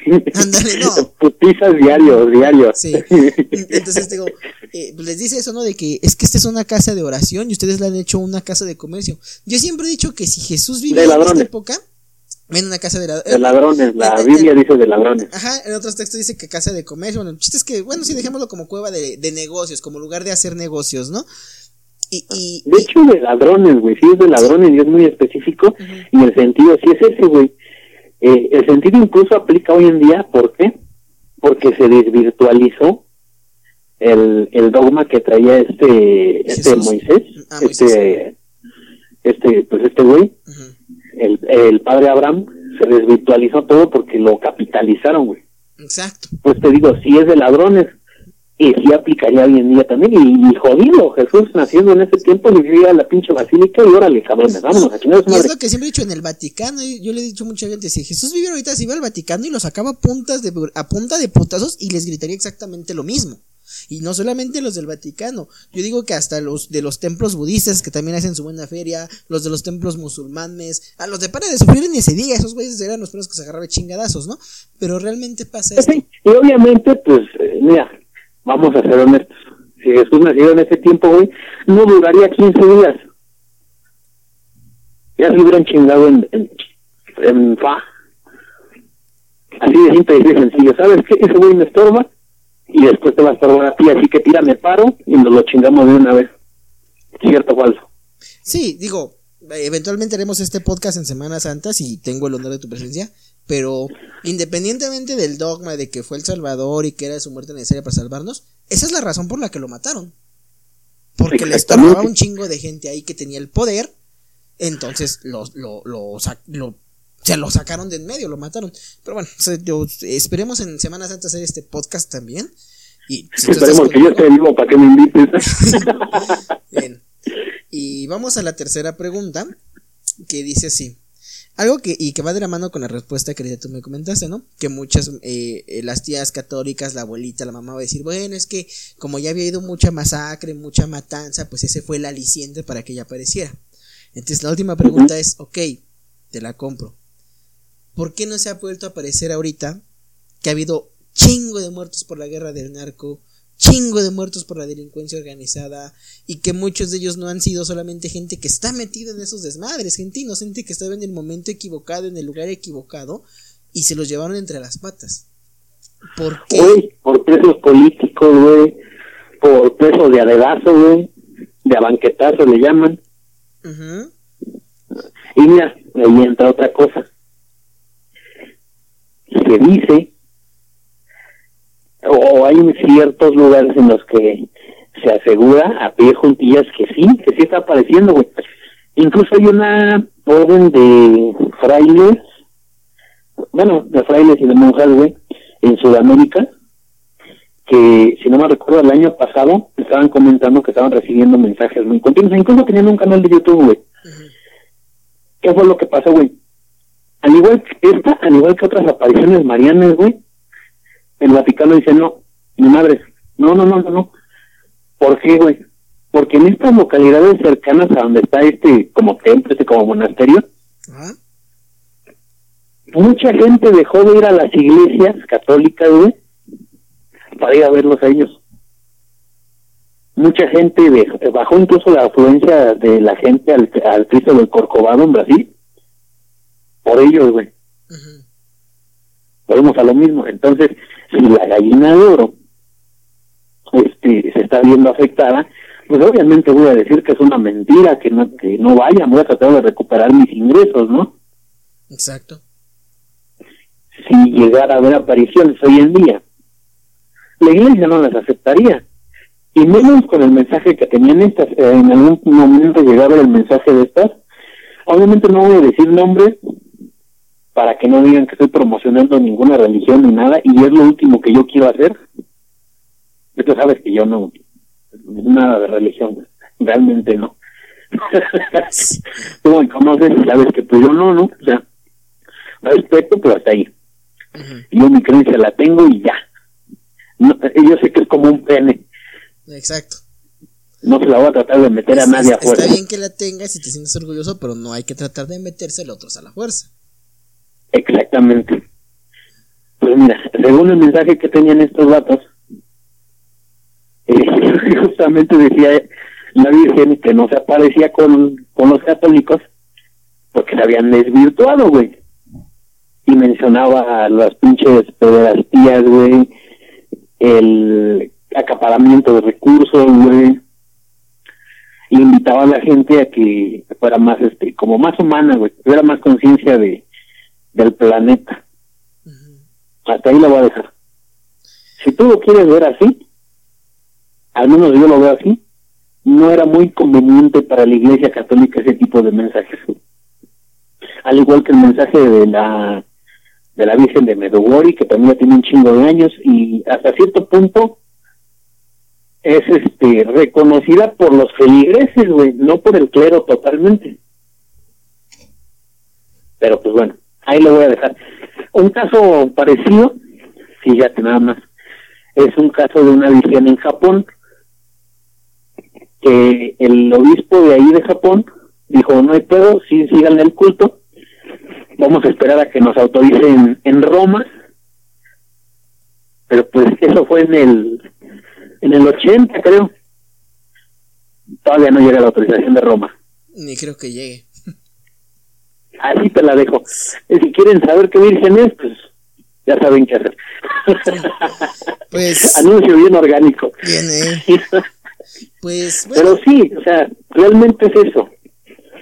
Si llegara a haber apariciones hoy en día, y si fueran verdaderamente de la Virgen, y si fueran un verdadero llamado a, a ser más humanos, a estar más este como hermanos, sí les convendría a los, a los cleros famosos a los cleros poderosos.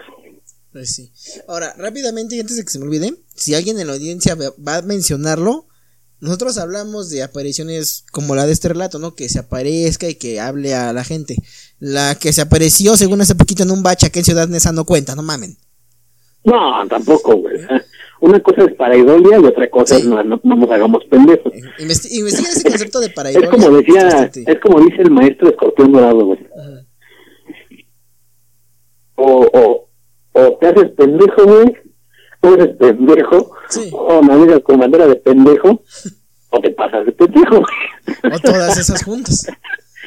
o todas juntas, güey. Exactamente. Es- O sea, también no hay que ser tan extremistas, güey. Sí. Porque, pues, de ese tipo de apariciones, güey, ha habido un chingo que una vez en un melón, en una tortilla, en un cheto, este, en la huella de orín de un perro, güey. No mames. Tampoco. Ahí te va. Yo tuve una novia, tú la conoces, que su abuelita este, juraba y perjuraba que la Virgen se le había aparecido en una tortilla, güey.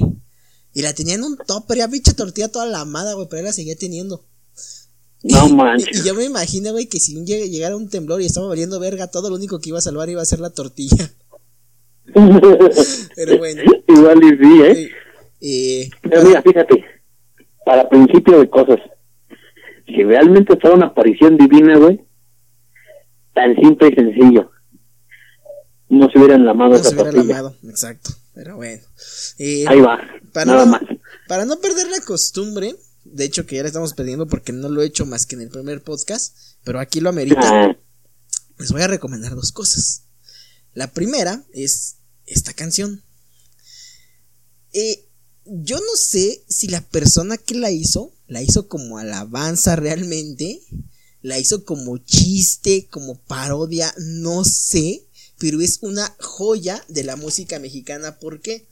Porque una cosa es que grabes algo en tu casa, un demo o algo así, y ahora que yo ya puedo empezar a grabar mis propias canciones, que las voy a hacer en demo, se van a dar cuenta de ay, ay. se van a dar cuenta de que soy una calidad culera, ¿no? Incluso ustedes busquen de sus artistas favoritos, sobre todo de la época de los ochentas, busquen tal canción demo y se van a dar cuenta que la idea está muy culera. Entonces, a lo que voy con esto. Las del Aragán, güey. bueno, es que todas las de la Aragán están culeras. Todo el rock nacional está culero, a mi parecer, ¿no? No, no, no, hay unas que otras están chidas, güey. Bueno, Es nuestra identidad, es pie de guerra, eh, algún día haremos ese chavismo podcast de los música. 60, güey. Bueno, eh, ahí te va. Esta canción, les digo, no estoy seguro si es chiste. No lo creo, ¿por qué? Porque se oye bien producida, se ve que alguien se metió al estudio a grabarla. Y quien quiera que haya grabado, que sepa cómo está una canción, sabe que es un pedo, que a veces está una pinche canción de dos minutos, te puede tomar hasta un mes grabarla. Sí, pero tampoco es para tanto, güey. O sea, si grabaron el chacarrón y todo el pinche reggaetón de hoy en día, pues, no Sí, mames. no, incluso bueno, ahí te va, digo.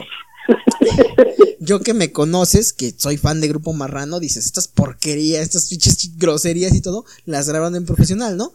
Pero quiero que escuches Ajá. esto, y neta, esta es la primera vez que Chris lo, que, que ella lo va a escuchar, no lo escucha, o creo yo que no lo ha escuchado, y le advertí que le iba a poner algo.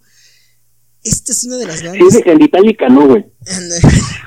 Sí, Esta es una de las grandes joyas, de las grandes aportaciones de nuestra cultura o de la Virgen a nuestra cultura. Quiero que escuchen esta, esta canción de un señor que se llama el, Pro- el Potro Salvaje, o ese- no creo que esté así registrado como el Potro. Salvaje Pérez. ¿Es, es el papá de Lupe Esparza o qué? Ah, ah, ah, hazte de cuenta que es el papá de Lupe Esparza, pero en crico, güey. Bueno, Ah, su nombre artístico es el Potro Salvaje y tiene esta Ahora sí ya canción. me intrigaste. Su nombre es el Potro Salvaje y tiene esta canción que se llama Virgencita de Guadalupe. Yo, neta, tienen que escucharla. Ya te la pongo aquí. A ver, ya suena la foto porque ya se me...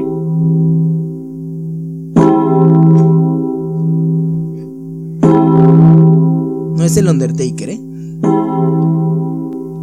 Yo me lo imaginé, cabrón.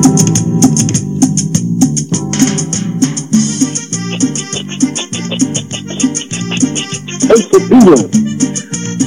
En la basílica. Ca, ca. Virgencita de Guadalupe, bríndame tu protección. Virgencita de Guadalupe, espero tu perdón. Si yo me he visto hecholo, bríndame tu comprensión. Si yo soy un vicioso, espero tu compasión. Si yo soy un ratero, bríndame tu protección. Si le Ah, falto a mis padres, espero tu perdón. Y ahí te va. Esto no es lo peor, güey. Lo peor es que tiene una parte que es como rap, güey. Ahorita te la pongo. No, pues déjala correr, déjala correr. Pero ya me sacó de pedo, ya. Ahora sí me sacó de pedo cuando hizo lo de Escucha la ese rap, güey. Ayúdame, virgencita, porque si no voy a sufrir. Ayúdame, madre mía, porque si no voy a morir. Ayúdame, virgencita, yo te pido por favor. Ayúdame, madre mía, yo te pido tu perdón. Porque si no me ayudas, yo sin ti yo no soy nada. Seguiré siendo el ratero y un bueno para nada. No dejes, virgencita, que me lleve la tiznada. No quiero ser vicioso, virgencita venerada. No mames. Esa es una de las grandes aportaciones culturales. Ay, cabrón. Neta, ya me arrepiento de haber. Me arrepiento de haber entrado hace. A, a casi como siete años que me encontré esta canción. Me arrepiento de haber entrado a YouTube ese día, güey. Güey, no mames. Eh, Es que está, está cabrón el pedo. Sí. O digo, sea, mira, si es el cotorreo, no hay pedo. Pero si es serio, güey, estamos hablando de un pinche declive social y cultural, pero culero. Que ya tenemos, ya. ya tenemos. Pero, no mames, está cabrón.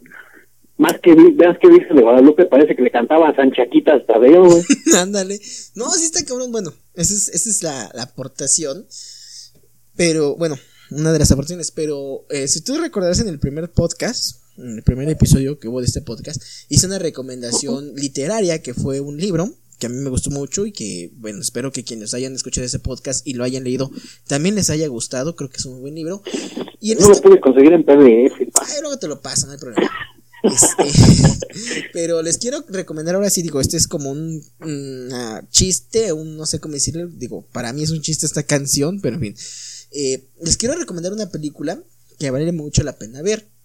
Esta película, eh, pues estrenó por ahí de los años de el del presidente López Portillo, si no mal recuerdo. Pues estrenó en 1978. En ese tiempo, pues bueno, la, la directora de cine y televisión, que era la que se encargaba de decir que sí se exhibía, que no se exhibía, que pasaba y que no pasaba, era la hermana del señor presidente. Y por lo tanto, pues esta película se exhibió en muy pocos eh, cines, solamente unas Ay, cuantas no funciones. No te creo, o sea, nepotismo en, en la política mexicana, No, no digo, es un caso raro. Eso ¿no? pasa en, eso pasa en, en Venezuela, güey, aquí no. Sí, no, digo, es de esos, de esos rarísimos casos, ¿no? Eh, esta Sí, película, no, pues, no mames. esta película lleva por nombre, lleva por nombre Nuevo Mundo. Entonces, sí, es una película de 1978 dirigida por Gabriel, Ret, Gabriel Retes, perdón, eh, con un guion de Pedro Miret, Pedro Miret, perdón, y música de Raúl Avista. Esta historia nos cuenta cómo la iglesia a lo largo de la historia siempre pues ha eh, tenido como que hacerse de estrategias, ¿no? Para imponer su- sus creencias. Nuevo Mundo es una historia en la cual un fraile, eh, un sacerdote jesuita, perdón, inventa la presencia de una virgen que pide la reconciliación entre conquistadores y, conquistados. Esta película está protagonizada por uno de los más grandes actores que ha tenido México y que en paz descansa ya, el señor Aaron Hernán, quien algunos lo recordarán, los que somos fanáticos del terror, lo recordaremos porque era el narrador en el famoso, peli- en el famoso programa de Canal 11 de Historias de Leyenda.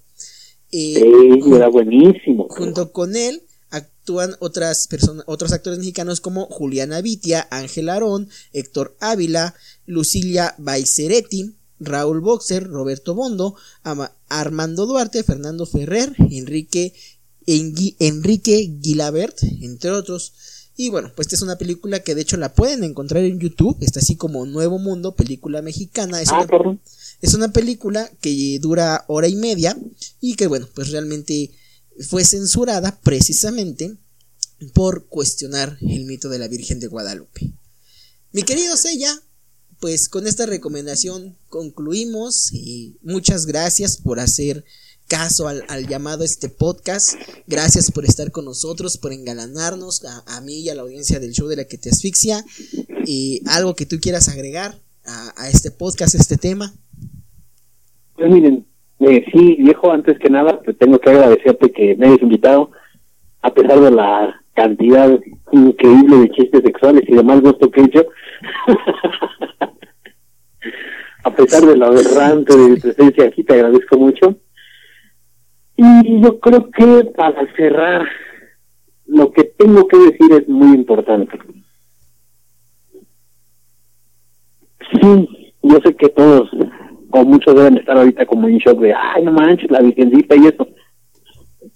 Pero me voy a basar en vivencias de otras personas que conozco y que me consta que pues eso fue muy muy grande si bien la Virgen de Guadalupe como hemos dicho pues sea un lienzo pintado por alguien no se haya parecido a Juan Diego sea pues solamente una versión de la advocación de la Virgen de Extremadura. Realmente lo que importa aquí es el sentimiento que nos da todos nosotros mexicanos en estos días de sentirnos cerca, de sentirnos unidos. Y sobre todo si esto fe, es importante que, que sepas que tu fe no es inválida, al contrario, es muy muy valiosa, en muchos casos va a ser lo que te saque del hoyo, pero siempre, siempre es bueno tener una fe bien informada. Con eso termino. Pues, y amén. amén. Gracias a Dios. Pues, Podemos ir en paz. La misa termina. Vale. Este, pues es, es, vaya, creo que es lo más importante y es algo que acabas de decir, es algo que nos puede dejar este, este podcast, ¿no? Y como le dije al principio, no, no se trató de, ay, ya no creas, porque esto, esto yo creo que en ningún momento les he dicho, ya no crean, aquí están las pruebas de que es mentira, no, simplemente hemos dicho, aquí está lo que, la- las verdades históricas, las verdades científicas, las verdades eh, religiosas, las verdades económicas, pero cada quien pues es libre de creer, ¿no? Y yo me voy a quedar con un libro, eh, con una frase que leí en un libro de estos que luego compro, de esos, digo, no se burlen de mí, pero mis libros de 20, 30 pesos que luego compro, estos chiquititos. Eh, Ay, güey, luego los de 10 pesos están más chingón. sí.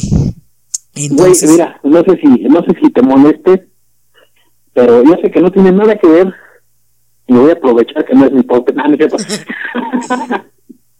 pero un libro de 15 grados muy recomendable es Alicia, la hija del pecado de Juan Antonio Mezcao Castillo. Es una verdadera joya que yo creo que una historia así, también llevada, eh, podrías encontrarla en un libro de 300 pesos y está al alcance de tu mano de 15 pesos de Delfín Editorial. sí, No es pagado, no es pagado esto que estoy diciendo. Y creo que creo que ni siquiera ni siquiera me sigue en Facebook este güey. Pero yo sí, Sí. yo sí lo digo. Y creo que tú también, ¿no, hijo? sí, por dos. Este, pues eh, también he encontrado varias joyas eh, literarias. Digo, eh, lo, lo que es una joya literaria es muy subjetivo. Hay gente para la que una joya literaria es, no sé, Harry Potter. Para otras puede ser un Ah, libro de también Karl Marx. joyita, papá. Para otros, digo, para otros una joya puede ser, no sé, Condoritos. Es algo muy subjetivo, ¿no? Pero como También bien es una joya, güey. como, como, como bien Es un lo cóndor, güey. son de esas Es un cosas. cóndor y camina, güey, como gente. y, tiene y- y tiene, chanclitas. nalga, güey. Güey, sí, güey, o sea, eh, sí, sí, si algo puede ser una joya, es un cóndor con chancla, Y con nalga. a huevo. Sí, sí, sí. Sí. Es como un pingüín, güey, o sea, manches. Ándale. Bueno, este decía, eh, en este, en este Ya, libro. perdón, me mamé. No, sí, no. en este libro, yo les comentaba, y bueno, es precisamente es un libro que habla sobre la sábana de Turín, que eventualmente vemos ese podcast también. Pero hay una frase que me encanta, que dice, la sábana de Turín no es Jesucristo, solo nos acerca a Él. Y yo me quedo con eso. También para la imagen de la Virgen o para la imagen que tú quieras, el santo que tú creas, eh, tu religión, tu filosofía, eh, si eres budista, si eres católico, si eres cristiano, si eres testigo, si eres musulmán, si eres Jedi, lo que quieras, gustes y mandes. Eh, a final de cuentas, nada de eso es Dios, simplemente trata de acercarnos a ellos. Y en el caso de la imagen de la Virgen, la Virgen de Guadalupe o la imagen de la Virgen no es la Virgen María, no es la Madre de Dios, solo nos acerca a ella. La imagen, eh, la Virgen María no está, no está encerrada en esa, en esa iglesia, en ese recinto, eh, no está encerrada en una, en- detrás de un vidrio blindado, no está encerrada en una capilla en la esquina de tu colonia toda culera, no, ella está donde sea, búscala y probablemente te vas a dar cuenta que está en el único lugar donde jamás la hemos buscado. Junto con Dios, junto con la verdad, están en el único lugar donde nunca la hemos buscado. Dentro de nosotros mismos y dentro de nuestro corazón. Muchísimas Exactamente, gracias. y perdóname que te me atraviese, pero Sí. quiero agregar que y si es algo, si esa fe es algo que te hace, que te hace ser una buena persona, que te hace ser alguien con ganas de ayudar, o al menos con ganas de no joder a los demás, créeme que ese, esa sí es una buena fe. Pues muchas gracias a todos por habernos escuchado. Chris, eh, es ella, perdón, siempre te digo Chris. En un minuto, este, tus redes, tu podcast, tus plataformas. Ah, pues, pues, nuevamente muchas gracias por invitarme, viejo, por invitarme a atravesar en todo lo que dices. por invitarme a hacer chistes sexuales. Ya saben que a mí me pueden encontrar como Sella Usujano en cualquier red social del universo. Intergalácticamente también, chicas espaciales, ya saben, estamos disponibles. Güey, imagínate que se escuchara hasta Marte esto, estaría cabrón. Pero bueno, eh, pueden encontrar como Silvia Sujano en todas las redes sociales y los invito al proyecto del podcast, que antes fue el programa de radio, ahora solamente es podcast, que lleva por nombre Geeko Rock. Episodios nuevos todos los viernes. En Facebook pueden encontrar la página oficial de Geeko Rock y en Instagram lo pueden encontrar como Geeko Rock 5. Muchas gracias y es todo de mi parte. Pues igual, ya saben que aquí en las redes sociales de su servidor están en las plataformas de podcast, este Spotify, Anchor. Vamos a subir a YouTube, aunque probablemente nos lo bajen, ya sea por el copyright del potro salvaje, porque tiene copyright esa madre, aunque no lo crean, o por blasfemos. Güey, en, en Spotify no te baja nada. Ah, está. Y digo, obviamente lo pueden encontrar en Spotify. Y, y a mí Google me- Podcast, como podcast, obviamente. Anchor, Breaker.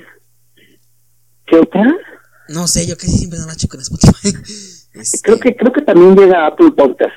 Ah, pues ahí está, ahí nos pueden checar también, hasta los fifis nos pueden ir a echar una escuchada. Este, a mí me encuentran en cualquier red social como Ángel Chupacabra, así tal cual en Twitter, tengo Twitter que casi nunca entro, más que a ver mujeres encueradas, porque Twitter no censura nada. En Instagram y en Porque Facebook. sí en Instagram y en Facebook me encuentran como Ángel- eh, Twitter, Facebook e Instagram Ángel Chupacabra. Está el canal de YouTube, que ya estaremos subiendo más cositas por ahí. Ahorita que se están poniendo de moda los Lost Media y yo encontré algunas cositas interesantes. Y también pues las plataformas de podcast, ya saben que está el show de la que te asfixia. Eh, muchísimas gracias por escucharnos. Y pues en esta semana les voy a dar un mensaje navideño rápido que estaré haciendo también con el buen Sella. Así que no me queda más, com- como dijera Selena, no me queda más que agradecerles por estas tres horas de su tiempo, que espero que hayan llegado hasta acá. Cuídense mucho, Aquí una persona. ¿eh? cuídense Qué mucho, chido.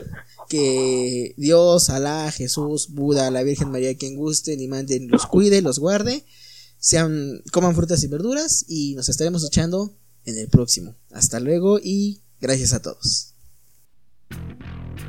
Y pues bueno, ese fue el podcast especial por el 12 de diciembre, que pues, se, subió, se subió hasta el 31 de diciembre. Eh, como vieron, o mejor dicho, como escucharon, pues la calidad no fue muy buena. Y, pero estaremos mejorando eso el próximo año, que ya empieza mañana. Y le quiero agradecer de nueva cuenta a mi hermano Sello Sujano. Recuerden escucharlo en Geeko Rock, en todas las plataformas de podcast. Y seguirlo en sus redes sociales, en Facebook, en Twitter y en Instagram. Me lo pueden buscar como Seiya Usujano. Y donde vean la foto del gordito guapachoso y guapetón, ahí, ahí es. Y por supuesto que, pues bueno, el próximo año ya habrá más cosas.